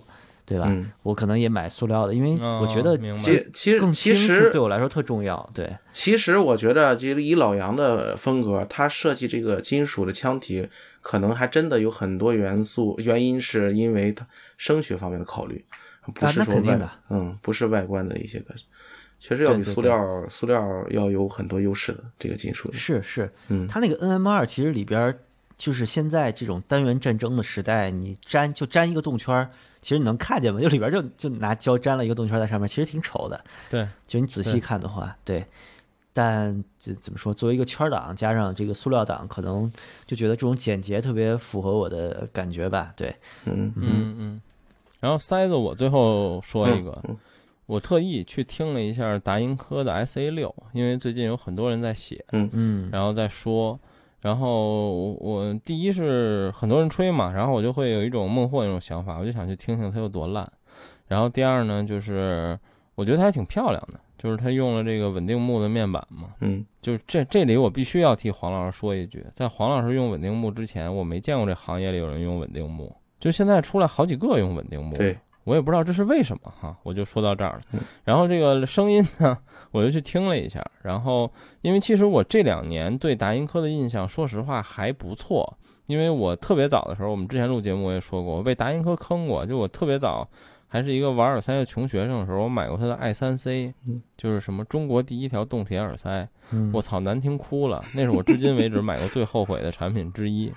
然后我后来对达音科就没有什么好印象，一直也没有什么接触。后来认识了赵工，因为工作关系。然后去年就仅仅是去年接近年底吧，赵工就给我寄了一条达音科的十七周年，就是他不送了很多媒体的朋友嘛，然后刻着名字。奇货可居啊，那现在啊，对，然后我就听了听，然后对我让我对这个牌子的印改观非常巨大，就是哎，它是一个靠谱的品牌了，十七周年还不错你。你现在还有吗？我想进来听听啊。有啊，我我到时候发给你。可可以可以可以，谢谢。啊有。然后第二呢，就是后来他他那个看 jam 的时候又发了乐，然后我也他也发给了我一条，让我帮他测评测一下，听一听。然后我也听了听，觉得整体水平也不错。就是，但是有一点我要我要说的就是达音科这个品牌，呃，它的整体这个声音的风格取向不是我特别喜欢的，就是它是一种很冷静的声音。这两个就至少我只接触过这两个产品啊，就这两个产品给我的印象都是这种偏冷静的声音，但是它又不像 QDC 那种，然后我是觉得它是一种偏纤细的这种冷静的声音。但是后来现在又看到很多人在说这个 S A 六，然后一看我操，又做动铁了，我得听听。然后而且我觉得还挺好看，我就拿着我的 N 三 Pro 去的它的展台，然后听了一下。嗯，怎么说呢？就是不如预期，但是这个产品肯定不坑，它还是那种偏冷静的声音。然后那个耳机上有一个开关，然后你说你这开关是干嘛的？他说类似于什么低音增强，就是类似咱们直白的说啊，就这种意思。嗯嗯然后我就觉得，我因为我一开始听的时候是关着的，然后我后来就觉得那可能还是开开好一点，然后我就开开了。开开了之后呢，有好有坏吧。就是我觉得的优点是说，它这个开关并没有太强的遮蔽效应，就是说我开了之后，并没有说觉得就是高频、中频变糊了，或者整体变糊了。呃，反正我听了听钢琴和一些大编制，还真没觉得，并且有比较可闻的低频部分能量的增强。然后不好的呢，也不叫不好，就是对于我的要求来说，我希望它能更强一点儿。就是我觉得厚度还是不够，就我我希望厚度和动态能更更更好一些吧。我这是我听 S A 六的一感觉，就我觉得还好，没有吹的那么神，但这个产品不差。嗯，嗯，我我我我我我我给你推荐一个孟获，你刚才我你说这个对动圈感兴趣，啊，我给你推荐一个挺便宜的，然后我觉得还还不错的，就叫硕尔，它你啊你你你有没有见过硕尔？然后它有个单动圈的一个叫你说 solo disc 吗？就是独奏家那个。对对独奏家那个哎呦，喂，我操！嗯我们群里面原来是这这这已经为这个耳塞站队了，就是我说怎么这个东西就文章，当然我当时用的不是文章这两个字了，就是另外两个字啊，怎么怎么那个东西那么多？对，然后好多人为什么人跟我说，有不喜欢的，有喜欢的是吧？啊，我我这回应该是没找着他，我其实挺想听的，有，但是他有来，他有来，对对对，我嗯。没有特别仔细的找，就是如果一个展台上面都是耳塞和耳塞线，嗯。基本我就绕着走了，就就现在是这么个状态，对，你你所以你可以听听，我觉得这个非常圈，我觉得他做的，啊，非常圈儿啊，对对对，行，嗯就 dynamic 这个东西现在变成一个形容词了，对，非常圈儿，牛逼啊！对，嗯行，嗯。这这东西应该很容易借到，不不难借，嗯。我到时候借来听听。嗯。嗯，然后那个十七周年是因为我们主播那包雪龙是达音科脑残粉，然后十嗯。七周年这东西就听他们说了好多次，有点就是这个品牌的一个阶段性标志的东西，我也想稍微的了解一下。我很好奇他们如何评价呢？他们觉得是一什么声音？不实在不是特别记得了，他他们是特别喜欢三零零幺 Pro 的那帮人，对。然后哦我我感觉就是他们觉得十七周年是一个这个品牌的阶段性成果吧。他们不是一直专注嗯圈铁二十年吗？也没有二十年，嗯，就这好几年对吧？然后嗯就国内其实大家都挺爱竖 flag 的，比如说达音科特别坚持了做圈铁，然后老杨就说什么圈铁就是就是做不高级，然后自渣渣，对对对对嗯对，然后自己这什么两条腿走路，圈圈儿也做，铁儿也做，就不做圈铁。嗯，然后、嗯，对，就蛮蛮蛮奇特的，就觉得没事，十一周年我过两天就可以发你。行因为平时他就在我们家。这回是完全没控场啊，就想想让九段老师就稍微弥补一下之前被鸽子那么多次的遗憾。但是我我是完全没有想到把展会节目真正聊成展会节目的。我想展会节目就是聊各种奇怪的事儿比较好玩，比如吃饭啊、住店啊，然后见到各种奇怪的人，这个比较有意思。对，其实我我这一次去就是想当个奇怪的人，就是你们看我其实这回还比较低调吧。但其实那嗯那是因为就我在展厅里边就搞了好多奇怪的事情，就是我拿着 HD 二十五到处插，这你不还成功读了王哥吗？老王是吗？歌声的那个，对啊，我觉得他应该是烂产品听太多了。就这个 HD 二十五是一特朴素的声儿，就是它应这这属于那种返璞归真的有点过度的那种效应。你你吃遍了山珍海味、鸡鸭鱼肉之后，你来一盘素菜，哎呀，这才是生活的真谛。我觉得它有点过了，对。嗯就是我其实拿着 HD 二十五就听了各种台式器材，就我发现这个耳机还是嗯有非常高的揭示力的，就好多器材的高低其实能拿这个能特别清晰的听出来，反而拿高级一点的耳机其实听不太出来。对又到了传教时间。对对对你接着说。啊，你你们你们俩听完我这个传教耳机，就好像都是不置可否的样子啊。呃，我没有，因为我以前有过 HD 二十五啊，就是我还是挺喜欢这耳机的。然后我跟你说过，就是我出了的原因，就是因为我实在受不了这种压耳式的佩戴。啊，是但我对它的声音一直是很认可的，就是一直是一个我很喜欢的三眼塞耳里的产品之一我吧。我我在我办公室里长期留了一副 HD 二五，但是我喜欢我喜欢用它的原因不是因为它声音的好与坏，是我发现就像梦琪刚才说的那个 R 十漏音一样，现在大部分的封闭耳机都漏音，HD 二五不漏音，完全不漏音，这也是我一直在用它在办公室的原因之，非常好。啊你老是看一些同事不能听见对对对，不能让别人听见你在听声。嗯，一些字母数字中间有一个连接号的这种对对对什么鬼对对 对，S O D 什么什么什么一类的。我操，大哥了！我们他妈有一个子节目的声波老司机，他开头是 S O D。哦，我我当时我当时命名的时候真他妈不知道，就 Sonic Old Driver 这 S O D 出来什么意思是他妈，哦哦对我后来一搜惊了，我操！哦，对可以。嗯，对，然后看了半天嘛，对啊那你聊聊你 HD 二五插过的台式设备，你有什么印象啊对？这回有一个我挺喜欢，就是其实是安润代理那个原创嘛，他出了一个十 G 的那个一体机，就卖两千多块钱，我我觉得真挺好听的。就是那个银色的那个。对对对对 Q 而且就2.1哦哦，呃，这名儿我真是记不住。哎，我觉得吊打古今，哎，我特别不喜欢古今，其实 嗯，我我一直觉得古今这个牌子，当然有可能因为我后来不玩耳机了，嗯嗯，就我觉得在 U 一和 U 二之后就没有一个成功的产品。呃。U 一和 U 二成功也是因为它好像是那会儿那个圈子里第一个主打说我叫一体机对对对对，形象的这么一个产品。它其实那个时候有 H A 一，就是它最早进来的一个旗舰耳放，那个耳放推六百啊对对对。还可以，对。那个耳放推六百六五零嗯。都还可以，但是后来什么 U 一嗯 U 二，就从 U 二开始，就 U 二它是刚把自己身价降到两三千，然后那个时候开始做 USB 一体机嘛，哇，那个声音糊的。然后就其实它后续就一直是一个红鼻子的形象，然后对，就它整个声音，我觉得就一直不太立得住，就可能是，呃，我觉得其实要不是安润一直把它顶着的话，这个牌子就淹没在 DIY 海洋中了。就国内其实嗯。就是一体机能锤它的东西其实很多，嗯嗯，嗯，尤其像后来崛起的什么金波啊、玉龙啊这种，哎现在已经比较大。金波最牛逼，对，金波太牛逼了，对，嗯，就吃饭都吃了，得说人好，对啊。但是这回听了金波那个 GX EVO，就是 GX 第二代啊，嗯不得不说就是挺好，但是不如我听的另外一台，就是我这一届展展会最佳耳放，就木尔总的那台 Brio HA。对，对，虽然前面版极致的丑，就是我非常不认可这个外观，虽然插口无比蛋疼的在后边，但是听了声音嗯。我就真是拜倒在那儿了。就那个是一个很很吵的展厅，然后是一个开放式的 HD 八百，然后我其实嗯。听音的感觉是，就是整个体验是特别差的。但我真的在那儿坐着听完了就半张 CD 吧，因为木耳我还是挺熟的，但是我们俩录了两期节目，但就我们俩其实都就见面儿其实说不出来太多话，然后我就在那儿就。就是其实排除干扰，努力的听，就在那么嘈杂的一个环境下，我能听出那个耳放驱动 HD 八百是非常好听的，嗯，可能是我听过最好听的八百之一。那个对，对，那那也算我比较后悔吧，没听。我是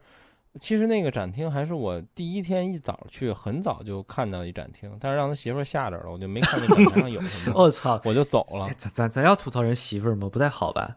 别别，对我只是说一下嘛，我这客观啊事实、对，然后我就走了。嗯，以后有机会去听一下，因为我也看过，好像呃歌声他们一直在卖这个耳放，然后包括最早好像立体声校长也说过这个耳放很不错。嗯，对，老王这不是评价一直特别高吗？对对，还有什么别的吗？哎，这回就认识认识老王，还挺挺挺有意思的，觉得这哥们儿啊，嗯嗯，哎，对我还有一个一直就说那个，我给你发十七周年，你到时候把你耳罩连接发我，我可能会因为你那耳罩再收一 H D 二五，我也觉得你那耳罩还不错。啊，可以。那个嗯是日本的一个手作品牌，叫 Yakushi 啊，就我们的生活亚克西那个 Y A X I，对，挺贵的。国内我一直在找替代品，但是国内就耳罩厂商做出来的东西都不是那个味儿。呃，可能嗯我也嗯我也前后试了七八副了吧。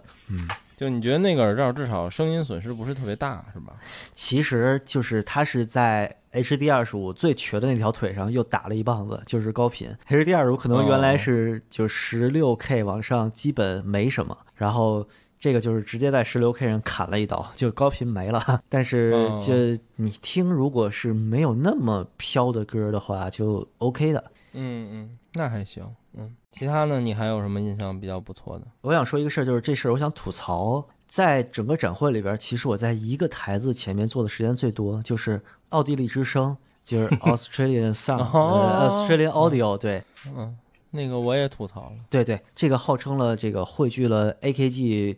老 AKG 员工的这个公司，对吧？凝聚 AKG 的传统，做出来新的这个 X 五五，然后国内就一片好评之声，所有的这个代理商，所有的 KOL 都说，哇，这才是当年正宗的 AKG。然后我一听，我操，什么玩意儿啊？而且一毛钱关系都没有，对对对我觉得，。首先它丝毫不老 AKG，然后第二，它应该是所有封闭式耳机犯的错，它其实都犯了，然后只是嗯犯的没有之前那些前辈们那么严重而已。就是他做了一些找补，可以说，但是说他的那个声音可以说就煽动音，首先很明显，然后其实整个声场的怪异以及声音的还原度都是不合格的，我觉得。就是我也是因为之前好多人说嘛，然后我也没听过，然后看到一参展了，我就去听了。当然我没听另一个产品，好多人说压耳式那个还不错，啊，对，我没听。然后我去听了他那个就最早大家都在说的那个产品，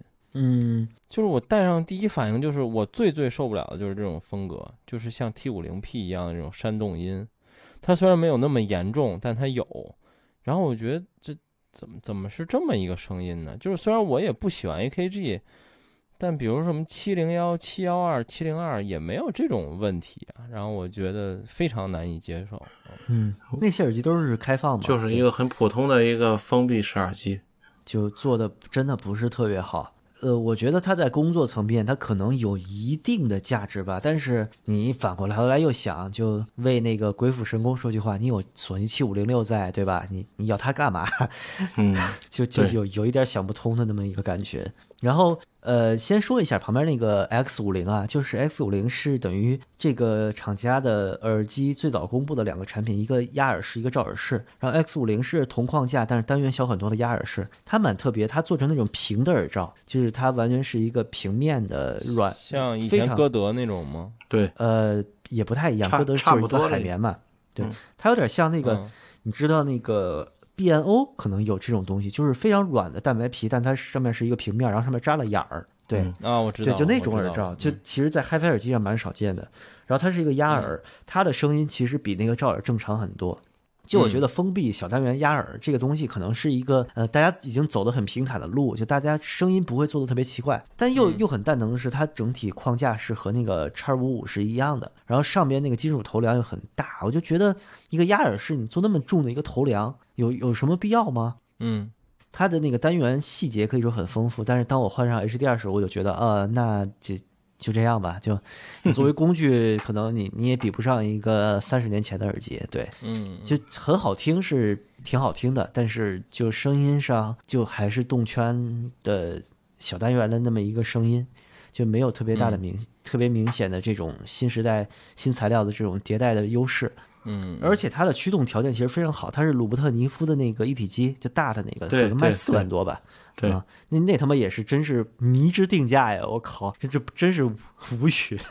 就是尼夫那个小耳放 RNHP，我知道，我知道，就是那个老黎那儿也有一台那个是吧？对，它是其实是原来是一个专业机，从嗯调音台里抠出一个耳放，然后做画放的。对卖的挺好，然后尼夫就他妈想钱想瞎了心，然后做了一个大的，做了一个小的，价格翻了好几倍，就完全不知道是怎么想的。但是我我我翻回头来说，就是为什么我在奥地利之声前面做的时间最多？当然，它前面人少是一方面，第二其实是我想吐槽的展会的一个事儿，就是。奥地利之声是它的那个视听曲库里边曲目最多的，啊就是它的腐瓣里边，我找到了 Yes 这个乐队，这是一个我其实这几年才开始听的一个前卫摇滚乐队。然后他们那个里面有一个 Yes 的大包，就是 Yes 的专辑的合集，好像时长是四五个小时，就有七八张专辑我可以听。然后什么经典摇滚很多，然后就流行的摇滚和金属乐也有一些。然后我发现它那个辅瓣上面那个标签页有五个，就是摇滚是一个，然后有那个 J-pop，有中国流行，哦然后有视听嗯碟。就是大概它的曲库是给你一个非常丰富的选择，就是我可以在那儿听一些我想听的歌，然后我也可以在那儿听一些就每个展台都有的歌。其实这个体验是非常好的。然后这回我觉得是，其实就各个展台的试听曲真的非常迷。就拜亚那个不让切歌，我先放一边了啊。就非要你的曲库到底怎么选的，全是他妈 ACG，你这让我怎么听？哦我操！就我只能听一首《加州旅馆》，这真不是吐槽发烧友了。就除了《加州旅馆》，我还能听啥？对不对？嗯，你你就你们有没有遇到这个情况？就我特别后悔这回没带 CD。其实，对，曲库问题是这样的，就是所以我现在一般都是我自己带一播放器去，其实主要是为了曲库。就播放器我是我甚至都能随手抓，只要我觉得它声音不是特夸张的嗯就行。然后，但是你在试听大耳机的时候，确实会有这种困扰。然后，呃，我在泽森那个，就我说那大金耳机，我去听的时候，就也有曲库的问题，就是一首熟悉都没有。然后我是那种，就是我真不愿意听加州旅馆，就我 宁愿硬着头皮听一个我不熟悉的古典音乐，我他妈也不想听加州旅馆。嗯呃，我忘了是泽森还是谁家了，就是曲库里有一些古典音乐，但是明显那些古典音乐都是那种发烧碟或者是老虎鱼这种公司做出来的，啊就是是是加了东西的，就反正听着特别扭，然后你也不觉得能听出产品的好坏。但是这好像是一个大部分情况吧，就反正还挺烦的。然后我比较喜欢的是说，哪怕你曲库不多，但是比如说像金波这样，我带七八张、十张 CD，就是对什么类型都有，你总有一个你能找着。毕竟它是出过 CD 的嘛，就肯定是有一些比较经典的东西，嗯你至少能听听。或者说，比如说我在金波那儿听了半天，因为跟金波很熟，我也不是他妈去听产品的。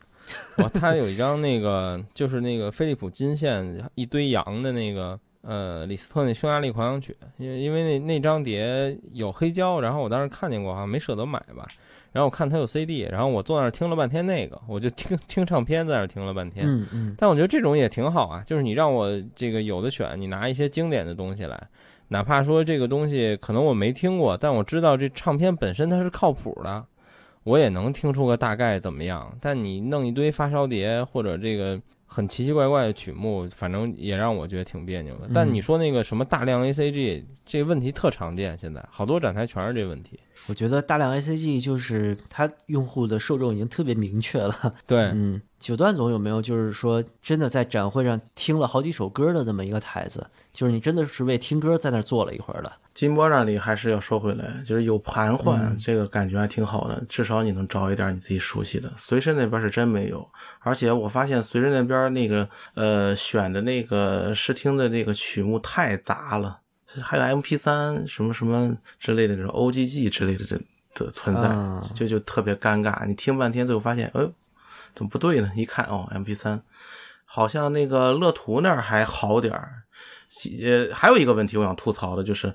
有呃有些那个那个随身厂商，它有好多台机器，但它里边的那个试听曲目是完全不一样的，这个就比较尴尬。嗯，对。比较尴尬。而且你知道这个，就是你翻这些厂商的这个试听碟的时候，还有一点会让我觉得不爽的，就是你会觉得丫觉得自己选这些曲目可他妈专业，啊 但是你翻的时候你就一脸黑人问号，这都是他妈什么东西？对，就是很多厂家都有这种感觉。对，嗯所以说在台式设备这个台式设备这边好很好很多，就是相对来说啊那边要好很多，至少你能看到一些你能听的东西，在随身那边真的不行。对。就咱们虽然老吐槽金波一套马克他妈到处搬，但是但是人家给你这个选择自由度了，其实就在展会里面其实是一个挺稀缺的事儿。对，对，而且它其实是一种少而精的这种做法。嗯，泽森那边我一直听的就是那张就巨俗无比的那个小克莱伯的那个五七贝五贝七啊，对，对对我觉得也可以啦，就就不要要求太高了。你至少有你有这种也可以，嗯对嗯你有这种也可以。随身那边就是没有。就还有一个，其实我非常不喜欢的牌子就是新派 New Prime，就他们的不管是转盘还是解码儿，之前给我的印象就都是数码味儿特别浓。但是我在新派这回做了非常久的时间，为什么？就是新派它有一堆碟，然后它有那个就是人声以及古典，其实都非常多的碟，大概有二十多张，两摞在那儿。嗯然后再加上他们其实不怎么管，就是他们那个啊，做台子的，对，就你随便换碟，我不用我帮你换，啊，随便折腾，对，不啊会不会，就是你要拿起一张碟看，人家突然站起来给你一个社交压力这种感觉，然后我就坐在那儿嗯听他们那个 Alita 一体机，然后把基本所有 Focal 的耳机都听了一遍，然后听的是那个 Jennifer Warnes 的那个猎人那一张，他们有一张那个 remaster 版的，就特别好的一个碟，那张。歌其实我已经都快忘了，就这个女歌手也不是我特别喜欢的，但是就这回等于是有一个特别好的契机，就我用 Focal 几乎全系的耳机把这个碟听了，翻过来倒过去，可能听了一两遍吧。这是我可能是真的体验特别好的一次，然后就对大屋这个耳机印象大为改观。就以前拿大屋经常是放一个巨炸的曲目，然后叮铃咣啷的，然后声音特别硬。就这回，哎嗯，觉得大屋还挺好听的。New Prime 的转盘和那个新的那个一体机，我也没那么讨厌了，就觉得可能搭配这些新耳机还是一个蛮好的这个状态。当然，我也反思啊，是不是就是因为人家这个视听环境可能比较合我心意，然后让我改善了一些这个看法，对，也也挺奇妙的。我是做不到这个，我是我是做不到这个听这么长时间的。我就想找一个尽快的找到一个我熟悉的曲目，抓紧听一听这设备到底怎么样，因为那环境实在是太嘈杂了。你听，尤其开放式头戴式大耳机的话，真的是呃太痛苦了。是对是，嗯然后你说到这个，我想起来一个那个我我们自己那广州节目我聊不聊我忘了，就是那个一个我很喜欢的国产牌子，我也在用，就是这个呃，这叫什么阳晶巨声音频，就是阳晶嘛啊对，Matrix 然后那个啊，对，因为我自己在用他们家解码器，然后，呃，我还是很喜欢他们家的东西的，就是甚至不是因为声音层面，就是虽然我自己在用，我觉得声音不错，但你不能说有多好，那可能也不算吧，但不坑。然后他们家是我国内认印象中最早做网播的品牌之一，价格又相比，比如说 Aeroleak 来说，那亲民太多了。然后他们家现在也是 Roon 官方认证的这个 Roon Ready 的设备。嗯，然后因为前两天他们正在疯狂的推公众号，说他们发了一台新机器。我一开始觉得那公众号写特逗，就是他公众号写完了会配一台这机器的图，然后这机器我觉得就是他妈五年前杨晶的那个外壳，你知道吧？黑黑的，然后前面带一屏幕，边上一旋钮。我就说为什么开始打情怀牌了，推老产品？后来我仔细看了看文章，我操，不是个老产品，是他妈一新产品。然后我就去他们展台逛，然后就看到了这个产品。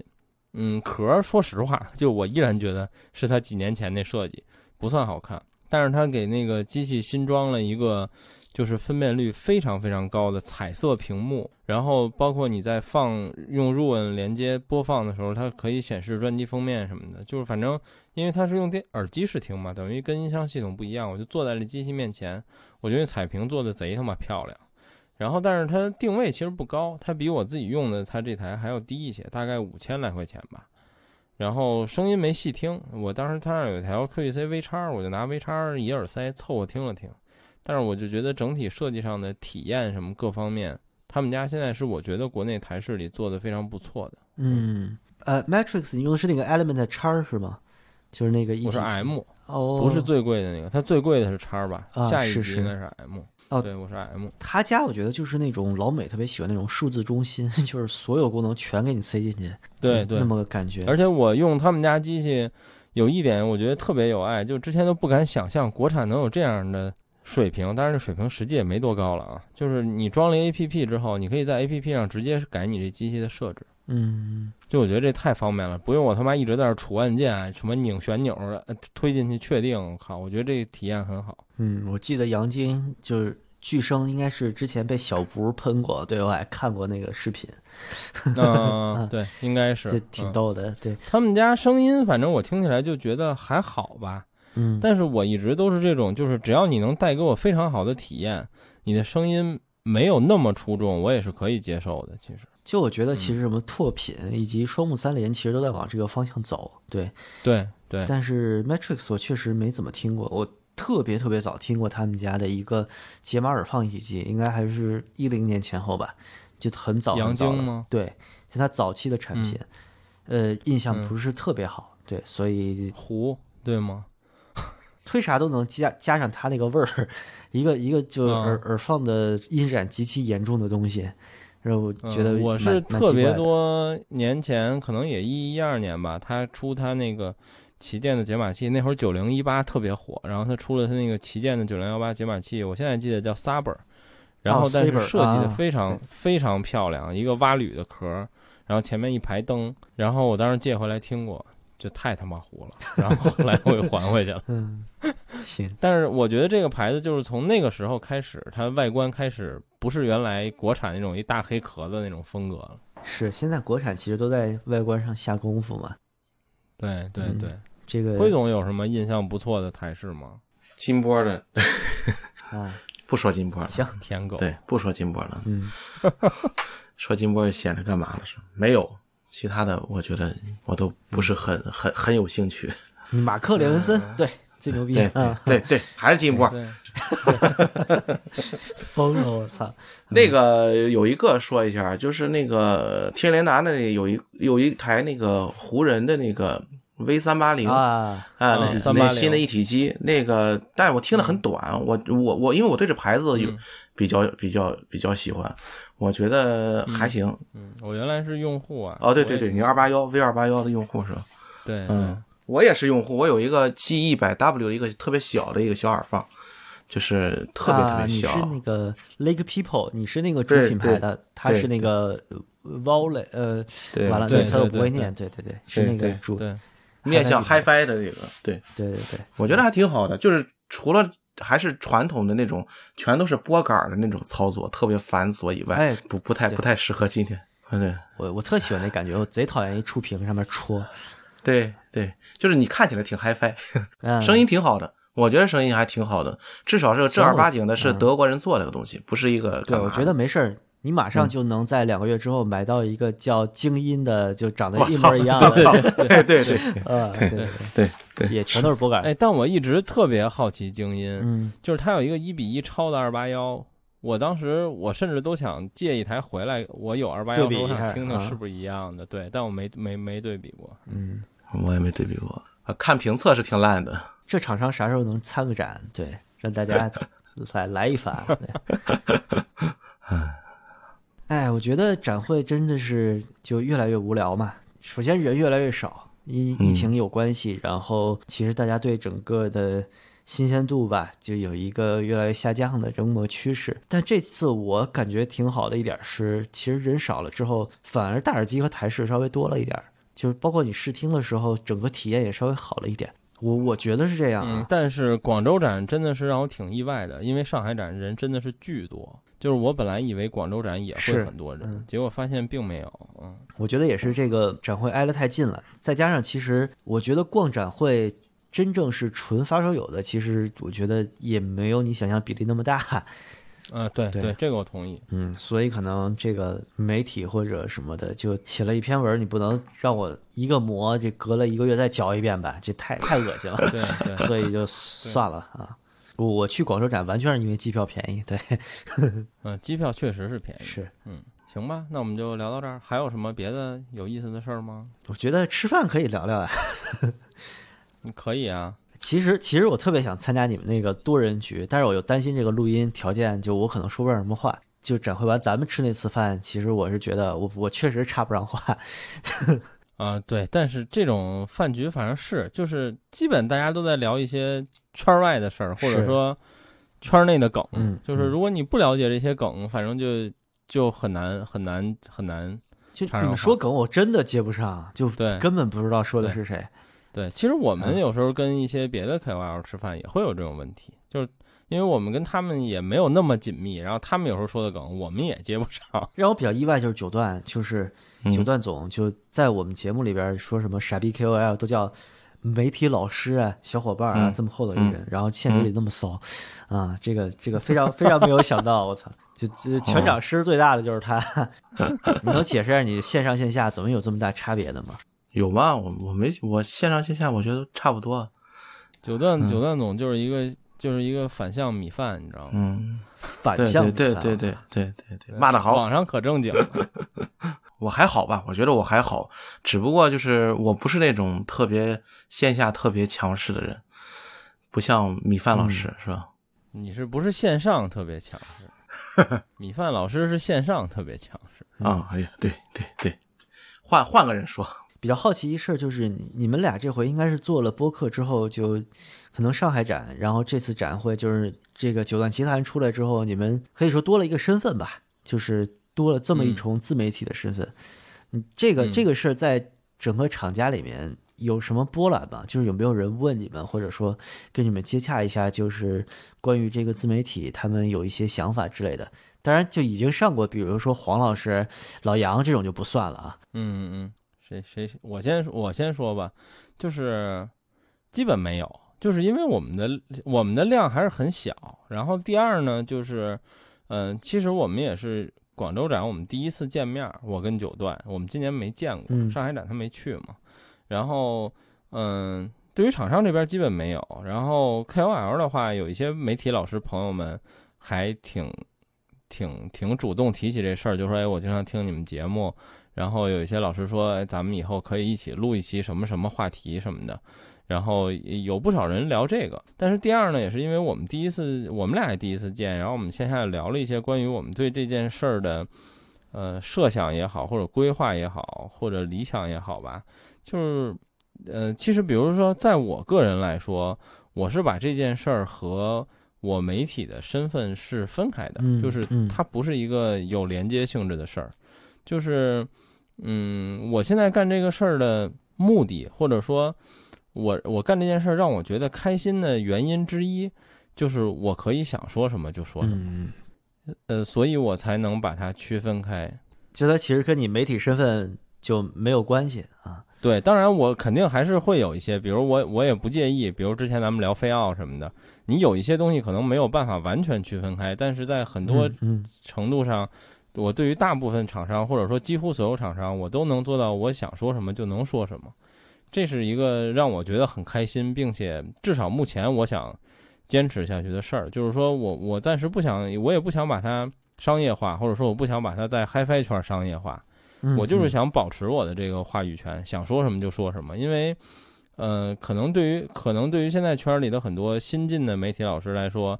呃，他们更希望他们能快速的得到认可，也就是说把这件事儿变现。但对于我来说，这件事儿正相反呢，就是我可以大言不惭的说，我已经有了一些认可，但是我想找回一部分说话的自由的权利吧，所以我是这么一个想法。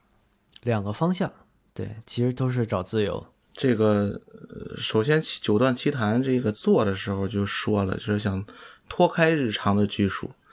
那如果说还是在这个圈内以以往的那种套路去生存的话，那就没有必要再把这个九段奇谭做下去了。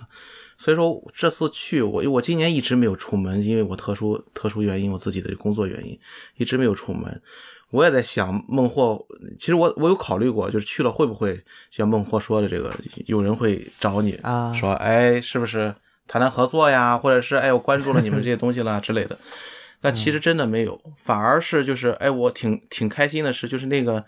呃在那个 AK 那发布会上，那个我们见了那个森海的那个中国那个销售总监是吧？孟琪。呃，对，那个对，那那那那呃，老板就是应该是非常高层的。哎，见面以后，梦琪呃和我们说话的时候说：“哎，我听你们的节目是你们的听众。”然后碰见碰见几个这个媒体老师，而且是比较资深的媒体老师，也在跟我聊说：“哎，你们录的这个挺好，有自己有一个什么什么样什么样的一个感兴趣的话题，有机会的话可以大家一起录一下。”好，这个多一些，反而那个厂家品牌去找你聊这个东西很少，几乎没有。这个是一个，嗯嗯，我觉得这就对了，真的，嗯，这真是对，对了。嗯就是飞行员当时其实就是完全从兴趣爱好出发，其实我们都没想跟，就甚至没想跟你们这种媒体就是嗯有任何的牵扯，就完全是几个烧友聊聊自己爱好就完了。嗯，到后来其实就厂商啊什么的，我们稍微影响力大的，其实就听众多了，其实能稍微够着一点嘛。嗯，但是就播客这个媒体，就整个这种相对来说声音比较线性的东西，它其实就是更倾向于爱好和这种大家欢聚一堂这么个感觉。对，嗯闲闲扯扯淡啊什么的，就它严肃性不是那么高，但同时它的这个商业价值可能也没有就你们所说媒体老师那样。就是更凝练吧，就对它被商业认可的几率更小。我觉得这个其实是特好一次留地，对，对，而且其实有一点我觉得很重要，就是其实对于我们俩的这个身份来说，说白了就是我们俩是靠这个原来在这个行业，我们是靠这个恰过饭的，或者说对于我来说，我本身就是这行业里的人，我的工资就是靠靠这个行业发给我的，所以可能对跟很多 KOL 的心态完全不一样的是，嗯、就是我们说的 KOL 是所有在这个音频行业里的，可能当有厂商说，哎，你帮我写个东西，或者我们有一些商业合作，可能他们是很期待、很开心的。对于我们嗯。来说，这反而变成了一件尴尬的事儿，就是因为我们不想接这事儿，就变得让厂商可能会觉得，哎，挺奇怪的。然后或者说觉得，哎，或者我们是不是有一些什么问题，所以你们不想跟我们合作？所以其实没有人提挺好，就是我们觉得没有人提是更好的，对。生物飞行员不是也做了这第五，应该是第六年了，其实今年就五年多六年了。嗯然后呢，你看，我其实这这回去，我就他妈想做一实验，我嗯不是戴着口罩嘛，对吧？嗯嗯，然后没啥人认识我，然后我穿了一个巨他妈高调的那个 Sonic Youth，、嗯嗯，对。你就想看有没有人能听出来对和认识你。就是我想看看，嗯。就真的这个展会上就能拍我肩膀的有几个。嗯。这这实验特成功，有仨人拍了我肩膀，嗯。一个是于梦琪，嗯。哎，于梦琪还是九段，于梦于梦琪逮着了我，嗯嗯，因为因为咱俩见过，然后你对我一开始真对上号就知道我是哪个人了。对，然后第二个拍我肩膀的是小健，就是我们嘉宾之一。第三个排火键盘索尼克也是嘉宾之二。行，就这么仨人，然后其他没有任何一个人对 Sonic Youth 这个 T 有任何的反应，所以当时就觉得，哎，太他妈成功了！就 即使即使做了这么多年，其实声波飞行员在这个发烧行业内，其实还是一个籍籍无闻的状态。嗯，觉 觉得挺挺挺逗的。其实这个我觉得完全就之前我可能如果是这个事儿放在两年前、四年前，我可能会有点失落。就是说，哎，我们作为一个讨论这个行业的媒体，为什么整个整个行业对我们一点认知都没有？但现在我觉得特好，就你们也不用太期待。我觉得九段奇谈做下去之后，大家见到你们说，哎，你们还做一个节目呢啊，好，然后后边该谈什么谈什么。嗯，就这个节目对于他们来说，其实是一个就挺盲区的事情。对，因为确实这个播客对于其他媒体形式来说，受众面还是非常非常窄的。而且第二也真的就是就是想有个自由地聊一聊一些就是平时可能我们在在朋友圈在微博不能那么随随便便聊的事儿，所以也也挺好。而且其实呃我们的播客就是咱们第一次第二次录的时候就说我们的我们的方向和我们一开始想的其实已经不太一样了，就是我们已经做的又又又又挺 HiFi 挺发烧友这样的。你看我们听友群大部分时候还是在聊器材。当然，我们现在听友群里可能有一半时间在聊音乐，这件事儿还让我挺欣慰的。哎，然后对，然后最近我们又想往回拉一拉，所以我们又做了什么艺术史的呀，然后这些东西，虽然确实收听量明显的比之前那些要低，但是我就觉得，哎，但是我还是有这个想法，就我们还是会按这个念想坚持下去的。当然，我们可能一定会保持一些我们知道这个别人喜欢的，比如老本行这样的东西的频率，但是。我们想掰的那个方向，我们还会努力往那个方向再再尝试一下。对，嗯，我看新节目都惊了，我操，西方艺术史，我说这都敢碰，太牛逼了，太狠了。我们也就有聊聊土窑，对，嗯，土窑不是，关键是，其实我在你节目一开始规划的时候，我想说，后来他妈我给忘了，我就说，你说这个什么乐队的夏天，中国新说唱，我们不想蹭吗？我们当然想蹭了，我们请不着能蹭的人，主要是，哎哎，你可以来当嘉宾啊。对，呃，但但是你们节目里面插就中文说唱，真是他妈太太突兀了，我操！对，每次突然进一个 rap 就都是我插的，对，嗯，行，这九段应该也是完全把后期放给你了，是吧？对，嗯，他他他妈连听都不听，我特好奇，给九段做后期他会插什么歌？他 天涯歌女啊，十字街头啊。我们那我们我们其实很多期节目还真有他选的配乐，然后。他配乐，操，就挺飘的。就是比如说，你听你就能知道当下特流行的那些和说唱是我插的，然后呢，特爵士的那种一般是黄老师插的。九段就比较飘忽，有的时候是这种特爵士的，